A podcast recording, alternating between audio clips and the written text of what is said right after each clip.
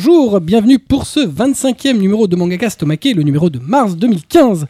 Au sommaire, comme d'habitude dans les Mangaka Stomake, nos chroniques manga et animés, nos chroniques en survol, nos coups de cœur et nos coups de gueule du mois. Pour animer cette émission, plus ou moins même, Kubo se trouve autour de notre table en formica beige, notre merveilleuse table en formica beige, le dinosaurus chelou Cédéto. Bonjour tout le monde. On trouve aussi le panda du zoo de Vincennes qui est en permission aujourd'hui, Blackjack. Salut à tous. Et son frère jumeau, le retour du frère jumeau maléfique. Oui, le retour trace- de la vengeance de l'enfant perdu. Bonjour à tous. Voilà. Et enfin, le pédobire de la rue Dante, Kobito. Ya, je suis heureux de vous recevoir de nouveau euh, parmi nous. Ha, ha, ha. Ah, il y a le panda là-bas qui fait une dent de gueule. Je vois que ça va pas mieux. On a, Ah, le, je sais, ouais. on a le pédobire nazi. Ah, je préfère ça. non, ça va, euh, Ah bah très bien. hein, notre animateur préféré pédophile. Fan de Darkness. Ah, Darkness, la Ce- pureté Ah, revenir à la Valpurgis. Très bien, vous êtes vraiment des grands malades. quoi. Bref, On s'en fout, c'est plus 18. c'est plus 18, ouais, c'est... On Ah va bah plus ouais. 25 à un moment, je crois. Bref. On, ce numéro aussi, comme le précédent MangaCast, est dédié à Mini Marcy, euh, qui n'est pas Marcy elle-même, hein, euh, vu que les émissions préférées de sa maman sont les Omake. Voilà, donc. euh, À première Marcy, vue, elle est en phase de dégonflage là. Elle est en phase, euh, tout à fait. Euh, on vous rappelle que la fiche accompagnant l'émission se trouve à l'adresse mangacast.fr slash omake25. Vous y trouvez des images, des photos, des liens, des synopsis des émissions, des, des émissions des titres dont on va parler aujourd'hui. Mais avant nos premières chroniques, on va commencer avec l'interview du mangaka Takuto Kashiki, réalisée à l'occasion de sa venue au Salon du Livre de Paris. Euh, Maître Kashiki est le mangaka euh, du super manga minuscule qui vient de paraître chez Komiku. Donc euh, l'interview et puis après on commencera avec nos chroniques. Tout cela après le Jingle.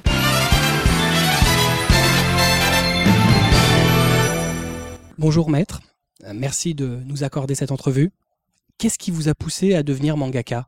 漫画家になろうと思って漫画家になったわけではないんですけども、昔から絵を描くことが好きで、で、お話を考えることも好きで、まあ、どっちもやろうと思ったら漫画になっていたという感じですかね。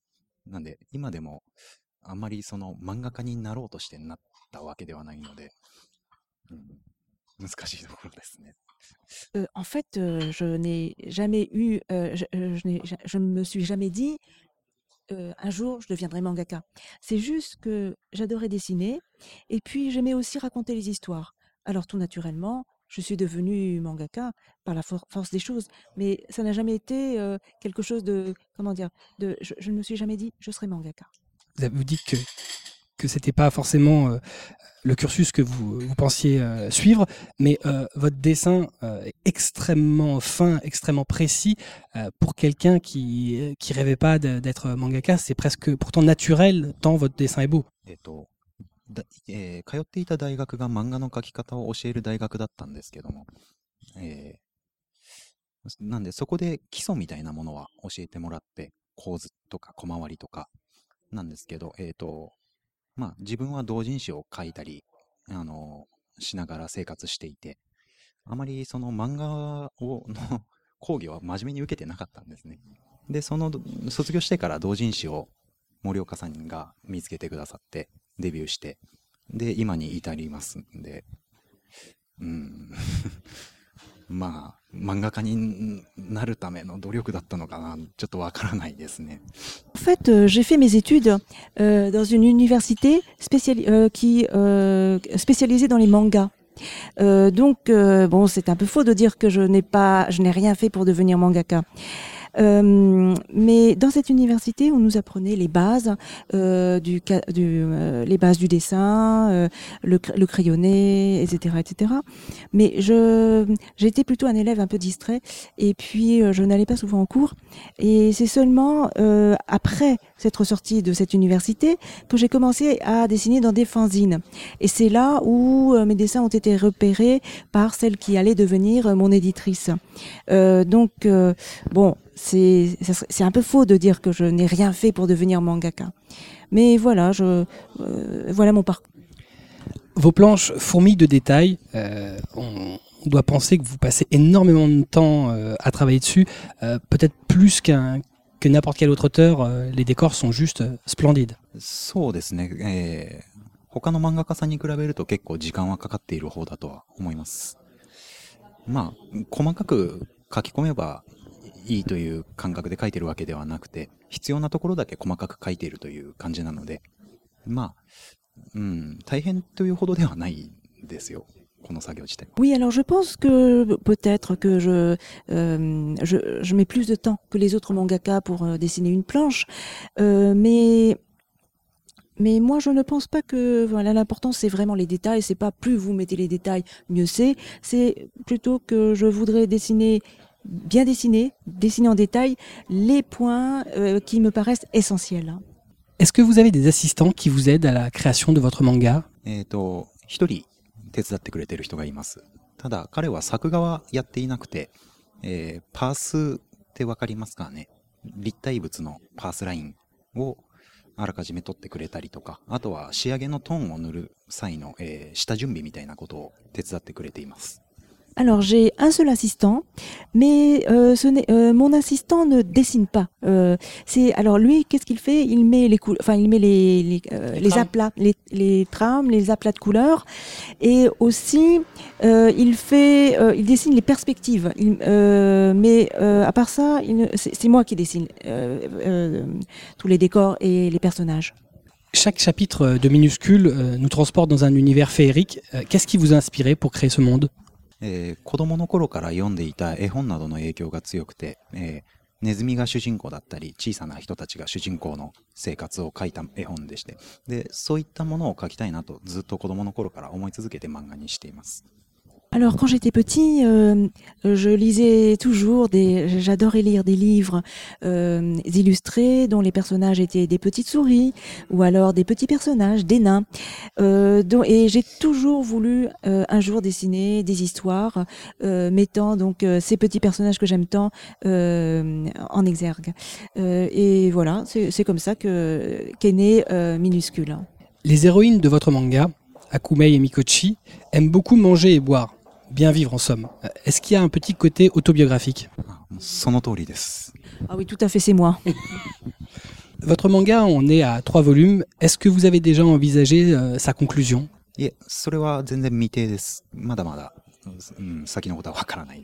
Alors, je n'ai rien décidé du tout. Euh, je ne sais pas encore comment ça va se terminer, quand ça va se terminer? Donc, vous prenez le, le temps de développer euh, les aventures des personnages au gré de vos envies? Adventure. えっ、ー、と、冒険みたいなものは書くかもしれないですけども、まあ、それが終わりにつながっていくということはおそらくないです。えーと、あくまでも日常の描写に重きを置いて、親近感が感じてもらえるようなものをずっと書いていきたいと思っているので、まあ、終わりもそんな感じになるんじゃないかなと思いますね。 Alors, bon, je ne, vais, euh, je ne pense pas que je vais faire voyager Hakume et Mikochi euh, et que je vais les embarquer dans de grandes aventures. Moi, ce que j'aime bien dessiner, c'est vraiment les petits riens de la vie quotidienne. Euh, donc, euh, elles vont rester tranquillement dans leur coin. Et puis, euh, euh, je pense que euh, je ne sais pas, je ne sais pas encore comment va se terminer cette histoire, mais je pense que ça va se terminer comme ça, euh, dans, dans les petits riens de la vie quotidienne. Vos personnages rencontrent beaucoup d'animaux euh, dans la nature. Euh, Est-ce que quelque part, euh, votre histoire, c'est pas un ode à la nature euh, et à la simplicité des choses そうですね。自然はとても好きで、子供の頃に、えー祖父の家の裏山にナタを一本持って入って遊んだりとか、 そういうことばかりしてたので、 Oui, je pense que c'est une ode à la nature, c'est sûr. Euh, de toute façon, moi-même, j'aime la nature. Et quand j'étais petit, je me souviens que j'allais souvent m'amuser tout seul euh, dans euh, dans les montagnes, euh, derrière, euh, euh, qui, qui se trouvaient derrière la maison de ma grand-mère. Je- J'allais comme ça, euh, sans rien, sans, juste avec un couteau. Et puis, euh, je passais ma journée là, dans les montagnes. Finalement, il y a beaucoup de vous dans cette histoire. そうですね。やっぱり、 うん、あの、まあ、分かるものだけ書いていくっていうわけではなくて、その度そその都度その都度興味のあることがあれば、いろいろ書くにあたって調べたりはするんですけど、まあ、まあ、私から出てくるものですからね。そうですね。Oui, de toute façon, c'est quelque chose qui sort de moi-même, donc euh, il y a certainement beaucoup de moi-même euh, dans ce manga. Euh, mais j'aimerais aussi développer ma curiosité, puis pour aller voir d'autres domaines, et puis bon, pas ne pas seulement me contenter de dessiner, de, dessiner que des, des petites parties de moi-même. Mais c'est vrai que certainement, c'est un peu autobiographique. Est-ce qu'il y a des œuvres ou des auteurs qui vous inspirent de façon générale? この漫画に影響を受け、あえっと、この漫画を描くにあたって影響を受けたものというものはあまりないと思います。ただ、えっと、まあ自分がもう漫画全般を描くときにベースというか影響を受けた人たちは何人かいて、えーまあ動物のお医者さんっていう漫画だったりとか、あと、えっと、百鬼夜行賞っていう漫画とか、あの、まあ、リアルな、えー空気感とか生活、日常に関してリアルな部分をすごく丁寧に書いている漫画に結構影響を受けてます。Bon, en ce qui concerne le manga, ce manga minuscule, euh, je, ne, euh, je ne pense pas que j'ai euh, euh, reçu de comment dire d'influence particulière de la part d'un mangaka ou d'un manga en particulier, Euh, mais euh, pour, enfin dans ma façon d'être, dans dans ma pour dans ma vie de en tant que mangaka, oui, certainement, je, il y a un manga euh, japonais qui s'appelle Dobutsu no Ishasan, donc c'est euh, le le médecin, euh, le médecin des animaux. Euh, et puis, ce que j'aime particulièrement, c'est- euh, ce- en général, ce que j'aime, c'est surtout les mangas qui, déci- qui décrivent précisément euh, la vie quotidienne. Euh, donc, tous ces mangas-là me m'ont certainement joué une grande influence sur ont une grande influence sur moi. Comment envisagez-vous l'avenir de votre carrière de mangaka キャリアですか そうですね。あまり何も考えずに、もう今のところは必死にもう書くことだけで精一杯です。まあ、先のことを考える余裕も身につけていきたいとは思っています。Carrière, c'est un bien grand mot pour moi. Euh, pour l'instant, vous savez, j'ai vraiment la tête dans le guidon euh, avec euh, cette série minuscule.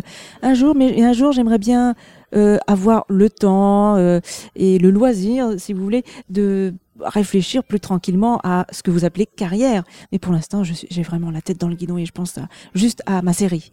Et pour en terminer, un dernier petit mot à destination euh, des- de vos lecteurs qui vont nous écouter まあ、これからも登場人物たちの気まぐれでいろんなところに行ったり、いろんなことをやったりして、まあ、楽しいことをたくさん書いていくので、よろしくお願いします。 alors j'ai encore euh, l'intention de dessiner euh, un peu euh, longtemps les joyeuses aventures de Hakume et Mikoshi. donc si mes fans français voulaient bien les suivre dans leurs aventures, je serais très ravie. Merci pour vos réponses. Nous vous souhaitons un très bon séjour en France. Voilà, on enchaîne donc avec nos chroniques manga dans On Allume et tout cela après le jingle.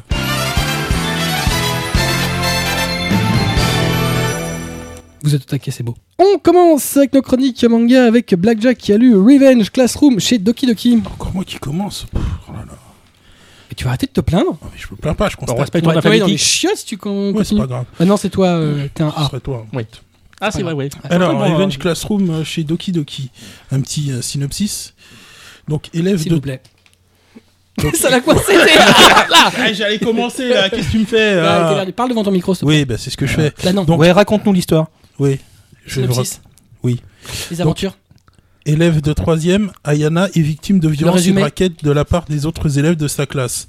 Après une grave, une grave agression et une hospitalisation, elle décide de se venger et découvre que le meneur de la bande est peut-être une de ses anciennes amies. Alors pour ce titre, on est en plein dans ce qui se fait de mieux dans le dans les camaraderies euh, dans une classe. euh, c'est tous les jours pour la pour Ayana, c'est euh, raquettes, raquettes, agressions, les euh, les brûlures de cigarettes, euh, les punaises entre les cuisses, sympa quoi. Et euh, ouais ouais non et puis en fait ça, ça débute comme ça et en fait quelqu'un la pousse. En fait elle, elle attend un feu et on la pousse en fait et Sur le euh, passage piéton. sur le passage piéton ouais. alors que le feu le feu est ouvert pour les voitures donc mais ça, la- ça- elle reste hospitalisée mais pas assez pour que ses jours soient en danger. Bon elle revient sur sa table il écrit crève euh, bon dommage que tu sois pas morte. Donc voilà Bonne ambiance, quoi. bonne ambiance sympa et tout le monde hein, euh, Franche camaraderie. Ouais, la franche Toujours. camaraderie, on adore. Ce qu'on- le truc qu'on a écrit euh, sur la table, sur la trace. Mais on l'a pas vu. Et donc euh, voilà, à partir de ce constat-là, il décide euh, voilà que tout le monde allait payer, hein. même ceux qui n'ont rien fait, euh, qui lui ont rien fait. Elle estime qu'ils sont coupables parce qu'ils ont pas, euh, ils l'ont pas aidé non plus. Donc euh, là, c'est c'est un titre que j'ai trouvé très intéressant. Euh, pas trop, pas trop violent, même s'il y a quelques, il y a quelques scènes, euh, je dirais, où un peu de sang ou autre. C'est plutôt sympa à lire. Moi, j'ai trouvé que graphiquement, euh, c'était, c'était assez beau. De temps en temps, certains personnages, j'ai trouvé un peu moins beau, un peu moins beau que les autres. Mais j'ai trouvé ça assez aéré aussi. C'est pas, ouais, c'est pas. moi, C'est Bon, plutôt le scénario parce que graphiquement, j'ai pas trouvé ça exceptionnel. Non, c'est pas exceptionnel, mais c'est pas, c'est pas non plus super laid, quoi. Je trouve Non, non, c'est pas global- laid. Moi, je trouve que l'intrigue, elle est plus euh, psychologique que dans le graphisme. Oui, oui, Mm, oui, c'est Parce que c'est euh, du, c'est très c'est du psychologique. revenge total. Ouais. C'est euh, Parce que là, en fait, on sait pas, on a l'impression que Ayana, elle, elle va complètement se perdre. Elle est, elle est totalement dans sa vengeance. Euh, à un moment même, euh, elle-même, elle se met à douter. Elle se dit, est-ce que je deviens pas folle? Parce qu'elle prend du plaisir même à se venger de, de ses camarades. oui, parce qu'elle fait un plan pour chaque. Elle fait un plan pour chaque, pour chacun. Il y a une vengeance pour chaque personne. Ouais, pour chaque personne, elle se renseigne, elle prend des renseignements sur euh, toutes leurs habitudes, ce qu'ils font en dehors des cours, tout ce qui peut en fait les mener à, à leur perte. Elle va, elle va s'y, elle va s'y intéresser. Donc euh, pour chacun, euh, elle va pas se poser de questions est-ce qu'ils sont véritablement coupables ou pas. euh, elle va y aller franchement. Ouais. Et il y a des conséquences même tragiques à la fin. euh, à la fin, c'est, c'est doublement tragique. C'est pour ça euh, la couve euh, avec euh, le la sable. coupe n'a- avec le sabre euh, n'est- Ça n'a pas trop de rapport. hein. Ouvrez le bouquin. Non, ouais, ouais, franchement, le, le sabre, hein. le sabre, j'ai pas compris qu'est-ce qu'il venait faire là. T'as pas pris la super référence là. Hein. Oui, mais vu que c'est lui qui la faisait, je pouvais le faire. ouais, ouais, Iki Toussaint, ouais, franchement. Ouais, N'oublions bon, pas que c'est la série préférée de Blackjack. Ouais. Non, Black non, non, Iki Toussaint. Non, non, Blacky non. Toussaint, c'est ça, c'est lui. Oh, ce surnom encore. Il reviendra toujours à ouais, j'ai l'impression. Ouais, en dehors du panda. Mais euh, non, non. ouais euh, non, c'est c'est vraiment euh, très psychologique. C'est euh, ça donne vraiment envie de savoir la suite parce que euh, par moment même, on voit un décompte un peu euh, à la Battle Royale, le nombre d'élèves restants tant. Donc on sait pas. mais ce qui est bien, c'est qu'aussi elle recrute les, les gens qui sont encore plus aussi euh, martyrisés qu'elle Oui, mais elle leur en faire fait, des elle- soldats. elle- mais elle leur fait un peu du Enfin, chantage parce elle qu'elle les leur dit. Ouais, oui, elle les utilise, mais ça devient ses soldats. mais elle leur euh, fait du chantage en J'étais un peu déçu par, euh, par le, le- le cliffhanger de fin. Je trouvais que ça arrivait un peu tôt. Ah oui, mais bon, là on va pas dire. Non, non, mais pas dire ce que, mais je trouvais que ça arrivait tôt. Tu vois, je m'attendais à un truc comme ça plutôt dans le deuxième tome. Ouais, Enfin, il y a- y, une- il y a une part, il y a une Je trouve que ça va partie- vite, trop vite au final. C'est- Du coup, peut-être que c'est prévu en très peu de tomes, non? Trois tomes, trois tomes, non. Hein, Ouais. Non, c'est en cours. Voilà. J'avais vu- j'ai vu. C'est fini? Il me semble que j'ai vu Ah trois bon tomes, moi. Voilà, donc ça explique pourquoi il y a le cliffhanger maintenant. Bah, trois tomes, euh, bon. Ça me paraît short, moi. Moi aussi, vu le nombre de. de... Ouais, des- De gens à qui T'auras un rebondissement dans le deuxième. ou alors ça va, ça va charcler. euh, ça, ça va être un pack de groupe euh, vengeance. Ah ouais, elle peut-être. va ouais. balancer un bus avec tout le Elle monde va, euh, ouais, ou elle va arriver habillée en bouteille d'orangina avec une tronçonneuse. Mais pourquoi il est aussi méchant que, Voilà, donc, en conclusion. Bah moi j'ai trouvé que c'était euh, c'était un titre très intéressant à lire. Ça donne envie de connaître la suite pour voir si effectivement euh, C'est certains, bien. certains vont échapper ou pas à la vengeance et si euh, Ayana va se rendre compte effectivement euh, de ce qu'elle fait ou pas. Voilà, c'est ça. C'est mal. Et non, franchement, je le conseille. Faut pas du tout se fier à la, à la couverture, effectivement. Qui est pas très joli. qui est pas super jolie, non, c'est pas ce qui a, fait, ce qui a été fait de mieux. Mais pas sexy. Mais- Mais vraiment, vraiment, je vous conseille de le lire. Franchement, c'est c'est vraiment très intéressant. C'est un bon seinen, Ouais, effectivement. un bon seinen. Donc, euh, Revenge Classroom, le tome 1 chez Doki Doki, c'est dessiné par Ryu Kaname et scénarisé par Karasu Yamasaki. Ça vaut 7,50€. On continue avec moi. Moi, j'ai lu, oh là là, un- manga magnifique, hum, les deux premiers tomes de Your Lie in April. oh, il a pas fait d'effet. Euh, Des faits, tu croyais que j'allais mettre une petite musique? Non, non, euh, ton accent de merde. Non, mais j'ai arrêté là. Bon, Merci pour les autres. Ouais, c'est sympa. Voilà. Donc, Your Lie in April, c'est l'histoire euh, de Kosei, euh, qui est un ex-pianiste virtuose, euh, ayant gagné euh, pas mal de prix et qui était considéré comme un prodige jusqu'au décès de sa maman.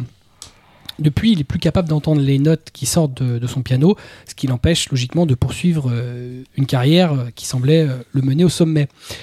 Tout ça va changer le jour où euh, Tsubaki, son ami d'enfance et euh, voisine, euh, le force à l'accompagner euh, à une rencontre arrangée entre euh, son meilleur ami, qui est le tombeur de service, et une camarade de classe que qu'aucun des deux ne connaît. C'est là qu'il va rencontrer Kaori, une euh, jolie jeune fille pleine de vie, qui est violoniste et qui va bouleverser sa vie et ses certitudes concernant la musique. Alors, Yola in April, j'attendais la sortie en français de ce manga depuis bah, le début de la diffusion de l'animé sur Wakanim. Je rappelle que j'ai parlé justement de la série dans le numéro 21, le numéro d'octobre 2000 de, d'octobre, de novembre 2014.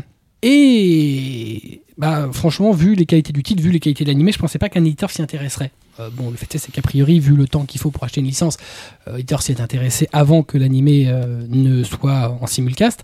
Mais euh, j'avoue que j'avais quand même un peu de doute vu le, pitch euh, qu'un autre- qu'un éditeur irait dedans, et notamment Kiun. Pensais que ça correspondait pas forcément à ce qu'il faisait. Mais voilà, euh, l'éditeur euh, fait le maximum maintenant pour imposer sa collection shonen, sachant que jusqu'alors c'était pas vraiment ce qu'il faisait, avec des titres qui sont bien choisis euh, et qui, pour beaucoup, commencent à trouver leur public, à l'image de A Silent Voice qui fonctionne bien, alors que c'est pareil, c'était un titre auquel on s'attendait pas forcément. Alors, pour les spectateurs de l'animé, ceux qui ont déjà vu le dessin animé, il n'y a pas beaucoup de surprises. hein. L'adaptation de Ewan suit très très fidèlement le manga, au moins pour ces deux premiers volumes. Moi, j'ai pas lu la suite. Euh, L'auteur Naoshi Arakawa, c'est un artiste qui est méconnu en France. Aucun des deux autres titres qu'il a fait n'est paru. Et un des deux titres qui est un titre sur le football. Euh, on se rend compte aussi dans, dans Your Line April qu'il aime bien le foot. Ça apparaît toujours à un moment ou à un autre. Mais jusqu'alors, euh, c'est un auteur qui nous était assez inconnu. Je trouve ça un peu étrange parce que son travail est quand même vraiment bien et vraiment dynamique. Mais bon, hum, je sais pas quel, contenu des autres. Par contre, celui-là, bon, ça m'étonne pas qu'il sorte parce que euh, c'est vraiment un très très beau titre. Euh, je trouve que graphiquement, euh, le jeu des musiciens est vraiment bien retranscrit, il est puissant. On voit bien leurs efforts. tout est vraiment vr- fidèlement retranscrit. C'est assez, c'est, moi, j'ai pas lu beaucoup de bouquins sur la musique, mais pour ceux que j'ai lus, c'était rarement aussi aussi fort. Et l'animé le retranscrit bien, mais c'est aussi bien fait dans le manga. Je trouve que bah, le son style est plutôt bien. Bon, évidemment, euh, le cara design de l'animé est encore au-dessus, mais bon, ça reste quand même sympathique. C'est bien découpé. Par contre, il y a un truc que je trouve vachement intéressant dedans, c'est qu'il y a une superbe utilisation des trames. Il y a vraiment une utilisation très particulière avec des effets lumineux euh, dans la découpe de trames qui sont vraiment super bien foutus, que j'ai rarement vu euh, en manga. Et je trouve ça vraiment sympathique. Alors, scénaristiquement parlant, on est bah, face à un shonen romantique classique, hein, un habituel triangle amoureux, mais les personnages sont vraiment intéressants, les personnages ont du charisme. Euh, on a la sublime et pétillante Kaori. Euh, la sportive Tsubaki qui euh, évidemment est la super meilleure amie qui petit à petit s'éveille à une autre vision de son ami de toujours. Et le réservé Kosei qui est traumatisé par les mauvais traitements qu'il a subis dans son enfance. Alors je parle pas de Ryota, le fameux meilleur ami tombeur, parce qu'en fait lui il sert à rien, il est en retrait, il est vraiment c'est le faire valoir. Il est là juste pour, pour que tout le monde se rencontre, mais euh, en gros pas plus que ça. Le pitch finalement de Your Line April, c'est euh, un peu la renaissance à la vie du personnage principal, Kosei. Euh, c'est un personnage qui a été traumatisé par les mauvais traitements de, sa mère qui le poussait à être le meilleur euh, et dont la disparition bah, va tout chambouler et va complètement le, bloquer musicalement parlant. L'arrivée dans sa vie de Kaori, malgré le fait qu'à l'origine elle s'intéresse à Ryota, bah, ça va un peu tout changer. Tout ça malgré le, drame qui semble s'annoncer dès les premiers tomes. Euh, Je n'en dis pas plus, mais enfin, ça, moi c'est la première chose que ça m'a fait. hein. C'est euh, première fois où elle tombe dans les vapes, euh, du qu'il y un truc qui est pas net. Niveau édition, euh, bah, c'est du shonen classique de chez Kiun, hein, c'est euh, format habituel, c'est pas cher, c'est les, shonen les moins chers du marché, c'est de bonne facture, c'est bien fait, avec un bon graphisme comme d'habitude, Euh, rien à redire, c'est du bon boulot. Voilà, en conclusion, c'est un beau shonen qui mêle avec brio romance et concours musicaux, c'est un titre passionnant, c'est un titre charmant, ça ravira plein de publics différents, c'est un excellent choix de la part de Kiun.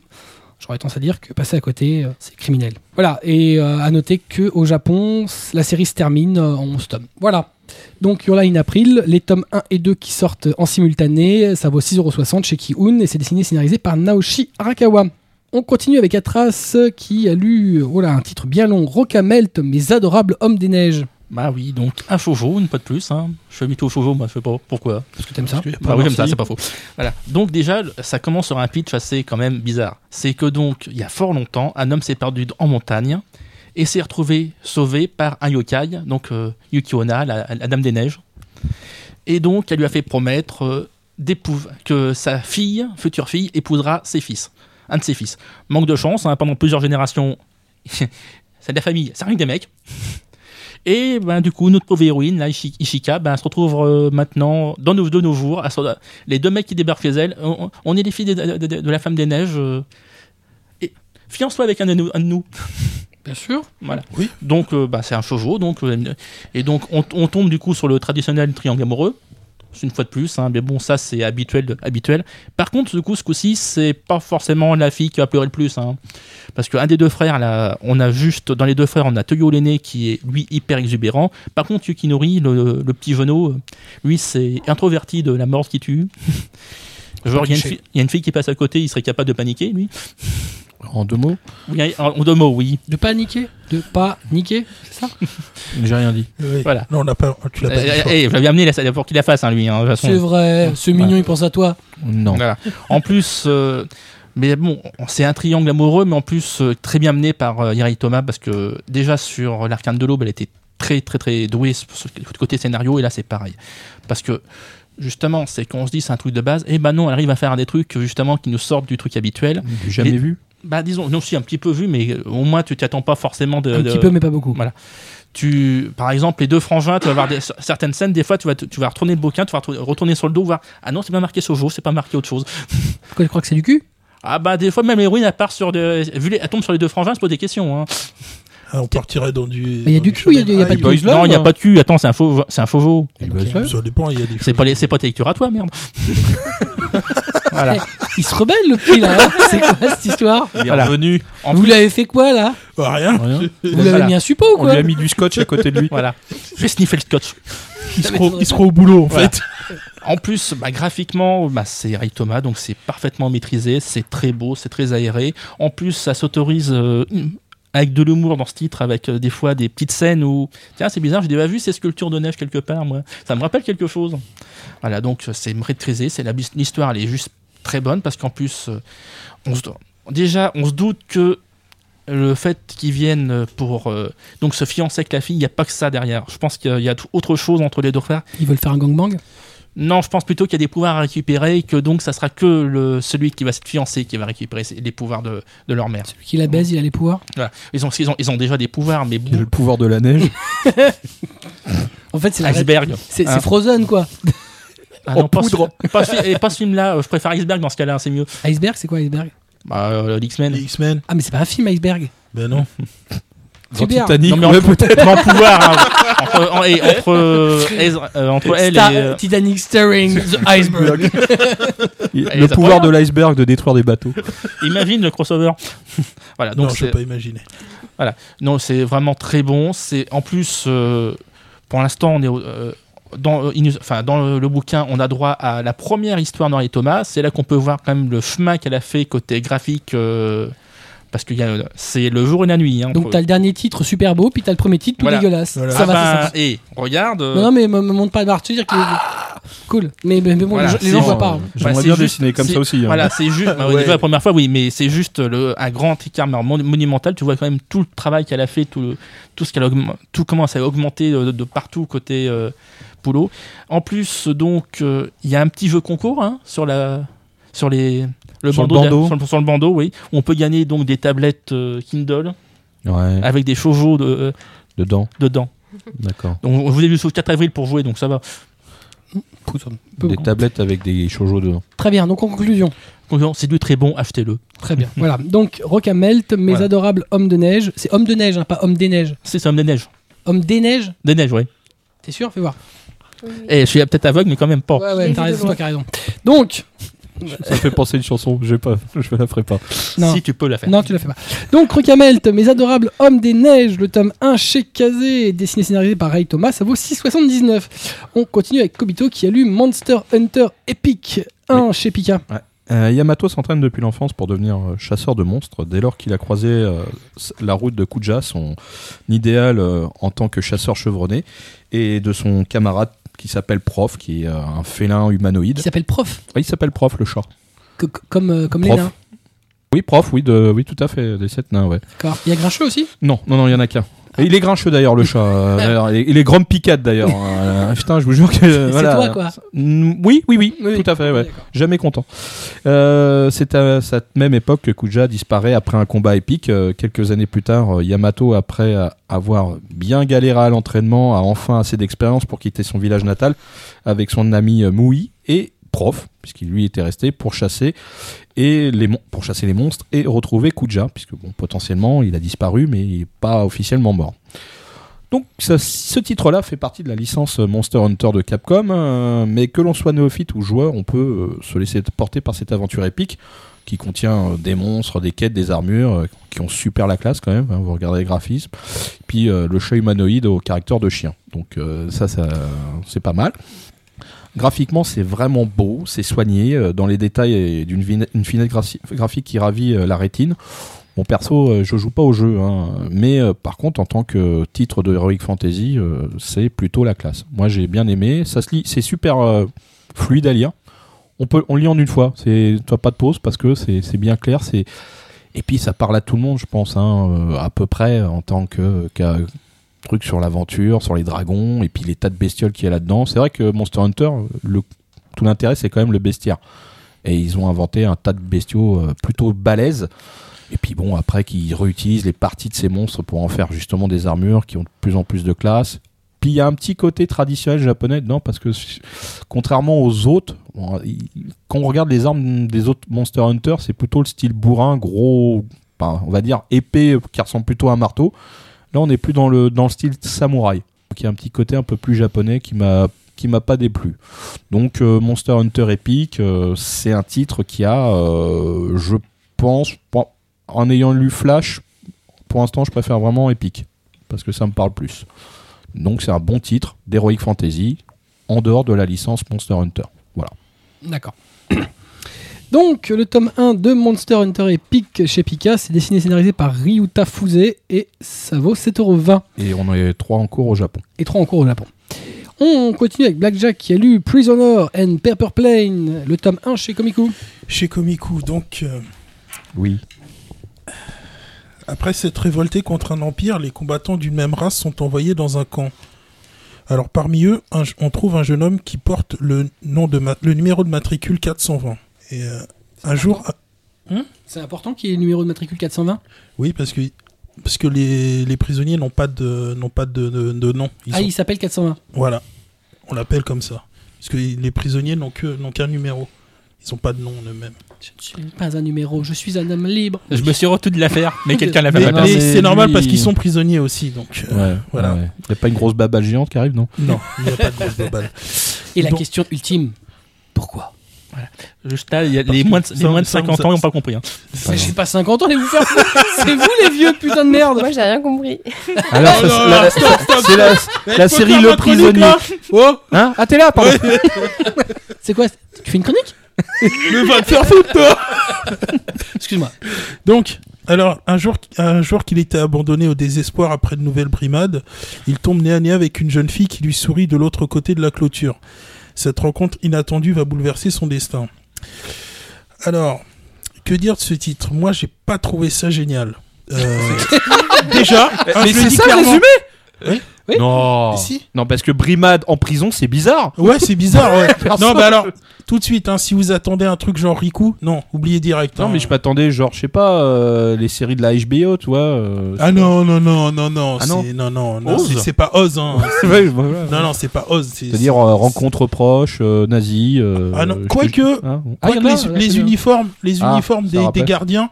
Bon, ils, font des gardiens. ils font militaire, mais euh, mais c'est pas c'est c'est pas nazi là. euh, Il y a que ça, non, mais il y a pas.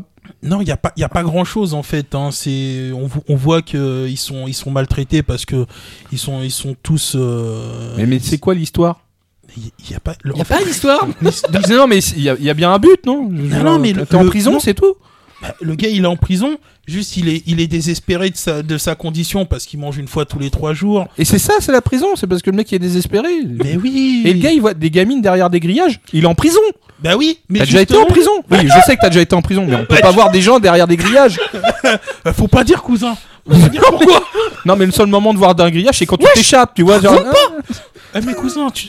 mais le, pro- le truc c'est qu'on ne sait pas d'où elle vient. Je Elle est pas, derrière euh. le grillage et on sait pas d'où elle vient cette fille. Non, mais là, il a l'air d'un psycho là quand même. Là. À un moment donné, euh, l'autre il a l'air de péter un Fille. câble.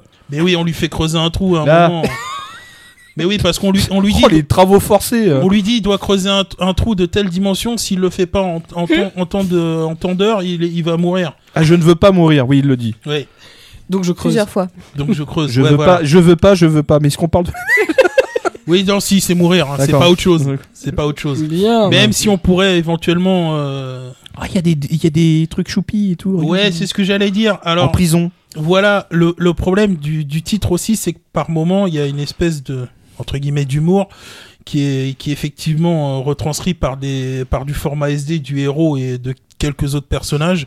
j'ai pas trouvé ça très à propos, surtout dans un dans un titre qui euh, qui est censé se dérouler dans un milieu carcéral où tu dois abandonner l'espoir et cette fille qu'on ne sait pas d'où elle vient ni qui elle est se trouvant derrière une clôture lui apporte de l'espoir. Ouais, ouais, je sais, j'ai j'ai été, euh, j'ai j'ai été un peu comme toi quand j'ai lu ce titre. What? Vous devriez voir la tête de Kobito, c'est. c'est Non mais, il- non, il- mais, non, mais ça aurait pu être n'importe qui d'autre, mais je veux dire, c'est- je veux dire, il y a personne qui. Enfin, je veux dire, euh, personne s'approche d'une grille, d'une prison. Bah non, non, je suis d'accord, mais franchement, tu le liras. Moi, j'ai pas été du tout, Toi, du t'as- tout convaincu Toi, par tu ce t'as truc-là. pas vu Prison Break, hein Non, mais Ouais, non, il y a un mur quand même. non, là, c'est un grillage. Il y a pas de mur. C'est, c'est. Ah, C'est le Japon, les gars Ah ouais, c'est, c'est, c'est, c'est la fête. Ah oui, on vient. Ça Mais peut bon, être open, maintenant, les mecs, ils l'argument, qui, voilà, qui va faire qui, qui vend tout, c'est c'est lié à. Ouais, faut- je suis obligé de Oui, le bah dire. oui, t'es obligé de le Ah, dire, oui. putain, faites chier, c'est- Bon, alors, effectivement, c'est lié à l'univers vocaloïde. Euh, Ça y est, il l'a dit. ouais, j'ai- Ah, en fait, en prison, c'est Miku Euh, si seulement on pouvait la foutre en prison ou ceux qui ont inventé ce truc-là, mais Non, Non, Non, en fait, ça c'est que tourne le- pa- parmi les gardiens. elle leur, elle, elle leur met des matraques dans le. Bon, pardon. non, enfin, Il m'a- on, lui mettrait une plutôt, saloperie. mais parce qu'en fait, le titre. Euh, Prisoner and Paper Plane sont deux, deux chansons en fait de l'univers vocaloïde et ils en ont fait ensuite euh, ça a eu énormément de succès et après il y a eu euh, des romans qui ont été faits sur ce sur ce titre et ensuite un manga. D'ailleurs l'un des scénaristes qui a un pro- qui a un surnom à coucher dehors et le producteur justement des Il y en a pas qu'un? il y a le, si c'est un, un seul scénariste. Ah oui, tu m'as fait peur Ouais. quand tu m'as expliqué le truc, j'ai cru qu'ils étaient deux. Non non, il y a un scénariste mais il Bah, a peut-être qu'ils il a, dans la il tête. a un, un pseudo- Nekoromine. Atsujinpe. C'est ça. Wow. Et- Eh ouais, représente représente Oh, la marque et de c'est- chewing-gum. Et c'est lui le c'est lui le producteur de, des chansons de Oh bah base. c'est bien fait quand même. Oui, hein, oh, c'est fallait y bien penser, fait. hein. Et autre subtilité, le P vient du prisonnier. Ah. Et oui. Tu- ouais, je crois Oui. que c'était bref. Mais euh, par contre, euh, la cou- enfin le la, la- le truc est bien foutu quand même. C'est bien la police. euh, La plastique Ouais, Ouais. non, non, non, je parle Non, pas des euh, ça, ça, ce genre de choses. La ouais, flèche, là, le, truc, barbelé. euh. le barbelé avec le avec le L'avion. Oui, papier. a Oui, c'est plutôt c'est plutôt joli, mais bon, personnellement, franchement, Non, j'aurais je- beaucoup de mal tu- conseiller. T'as un peu de mal sur l'histoire, mais. Ouais, un peu de mal, ouais, parce que je vois pas où ils veulent aller exactement. Euh, Peut-être que ça s'améliore dans les autres volumes. Sinon, j'ai un doute quand même, mais. Euh, Ah ça, faut que tu, faudra Ouais, que tu les lises. Hein. faudra- Ça a l'air non, un peu spé quand même. hein. Ça a l'air un peu spé, ouais. Ah, moi, c'est juste le concept de euh, la gamine derrière le grillage. Oui, alors ça, on sait pas du tout qui elle est ni d'où elle vient. Elle parle, elle dit quasiment rien. Elle doit avoir 4 ou 5 bulles dans tout le dans tout le truc. Elle passe pas derrière le grillage. Achetez Menendo. Non, même, même pas, tu vois, si c'était ça ou euh, C'est Mikatan. elle a même pas de poireau ni rien, Non. rien du tout, tu vois. Ah, c'est dommage pour le mec. Ouais, elle c'est- dans la prison. Au, au moins, il boufferait quoi. Non, Mais bon. Ça t'en sais rien. Tu l'as pas vu se retourner encore. Ah, ah ouais, mais ça après, on peut pas savoir. C'est peut-être dans le 2. Hein. Rendez-moi le poireau. Ami de la poésie. Non, mais je veux pas le bouffer. Hein. Avec les dents. Bon, bref. Donc, Prisoner and Paper Plane. Ah non, moi, personnellement, j'aurais beaucoup de mal à le conseiller. Franchement. Euh... C'est parce que t'as pas compris. Puis t'écoutes pas de la vraie musique, toi. C'est ça. Faut- Où ça C'est pour les vocalides. euh, Ouais, vocalides. non, mais après, oui, bon, euh, c'est pas comme si j'étais hermétique à cet univers. C'est pas comme si t'étais Si. Mathieu. Bah, Effectivement, Non, mais- les, les mangas euh, Black Rock Shooter sortis chez Panini, C'est c'était de la pas merde. glorieux. Hein. Ah oui. Ah, excusez-moi, j'ai été trop vite. non, non, t'as dit que c'était de la merde. Non, c'était vraiment pourri pour le coup. C'est joli. Ouais, voilà, la plastique. Euh... A du riz en plus. Le plastique, c'est fantastique. Très bien, on va, on va en rester sur ces bons mots. Ouais. Donc, euh, Prisoner and Paper Plane, le tome 1, chez Komiku. C'est dessiné par Saki Akamura, scénarisé par euh, monsieur au nom imprononçable Nekoromin. Atsujinpe. Et ça vaut donc 7,90 et c'est un peu très spé. Eh oui. Euh, on continue avec moi. Moi, j'ai lu le tome 1 de Poison City chez Kiun. Alors, l'histoire à la veille donc de la tenue des Jeux Olympiques de Tokyo 2020, qui vont vraiment avoir lieu en 2020 à Tokyo, le pays se lance dans une grande vague de puritanisme afin de se montrer sous son meilleur jour aux yeux du reste du monde. Ces actions vont se concrétiser notamment dans l'édition de manga par un comité de censure qui décide des titres qui peuvent être vendus à la vue de tous et ceux qui sont juste tranquillement et sans pression considérés comme nocifs. C'est dans ce climat-là que Mikio, qui est un jeune mangaka, se lance dans l'écriture d'un manga euh, qui euh, est un manga d'horreur très réaliste et qui évidemment va poser quelques problèmes. Alors dans le MangaCast 14, euh, en l'occurrence dans la saga Kiun, le patron de Kiun Ahmed nous avait parlé justement de ce nouveau titre de Tetsuya Tsuitsui, puisque c'est de lui dont on parle. Qui a été euh, écrit et réalisé suite à la censure dont il a fait l'objet euh, pour son manga Manhole euh, dans le département de Nagasaki. Il a donc découvert par hasard, cinq ans après la sortie du titre sur le marché japonais, que bah tranquillement le département de Nagasaki avait censuré son œuvre et qui donc c'était un titre qui était fortement déconseillé et qui n'était plus disponible en librairie ou en bibliothèque. Tranquille. Donc il va euh, chercher un peu, en savoir un peu plus et il va découvrir leur façon de procéder, donc qui est d'ailleurs détaillée dans à la fin du bouquin. Euh, et c'est ça qui va donner lieu euh, à la création de, Poison City. C'est un peu son, son, comment dire, pas son expiation, mais c'est c'est sa réponse. C'est ce que ça lui a inspiré.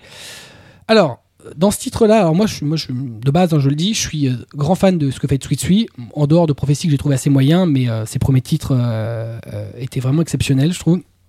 Il nous prouve dans ce titre-là, encore une fois, que bah, il a vraiment un côté mangaka atypique qui est totalement en marge de ce que font les, les Japonais habituellement. L'auteur n'hésite pas à critiquer ouvertement le système qu'il choque. Euh, c'est aussi une chose qu'on n'a pas habituellement. Il dépeint d'ailleurs les conséquences funestes euh, en extrapolant un peu bah, toute la façon euh, de faire. Et tout ça, c'est assez réaliste. parce que finalement, ce comité de censure, il existe. Alors, effectivement, il n'est pas à la même échelle que dans Poison City, mais il existe en réalité. Et bah, il nous montre un peu bah, ce que peut être une censure dans, la, dans la culture. Alors, c'est aussi ce qui est intéressant, c'est qu'il y, y a un peu deux histoires dans l'histoire, parce que le- on a donc d'un côté euh, bah, euh, l'histoire de Mikio et de son manga, et côté, d'autre côté l'histoire du manga lui-même.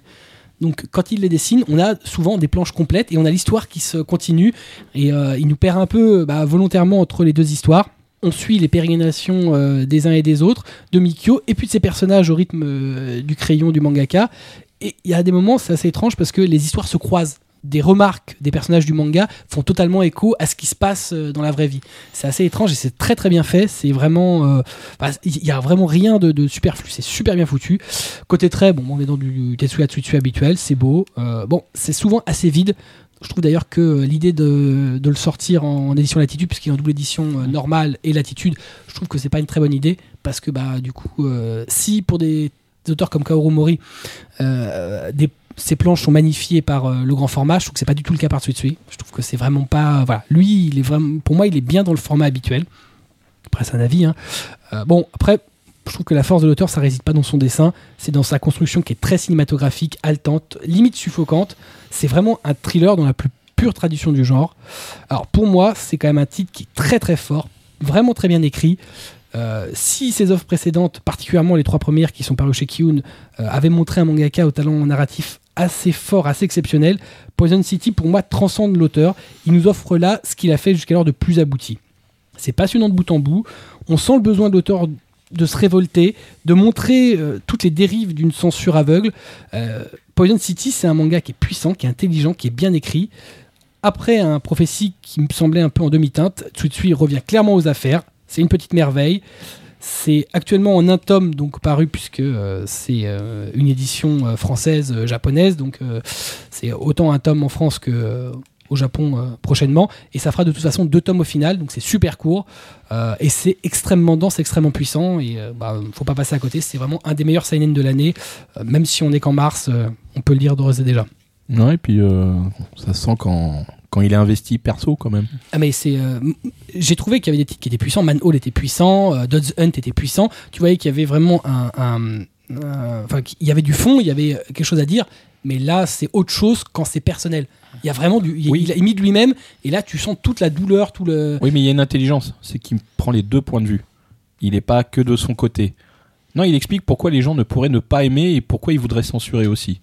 Moi, moi, j'ai pas du tout eu l'impression que ça se mettait du côté euh, des Ah non. censeurs. Moi, j'ai moi j'ai lu, j'ai vu pour moi que le mec a fait passer les deux côtés. Lui, il explique pourquoi euh, ça serait pourquoi c'est pas bien de censurer.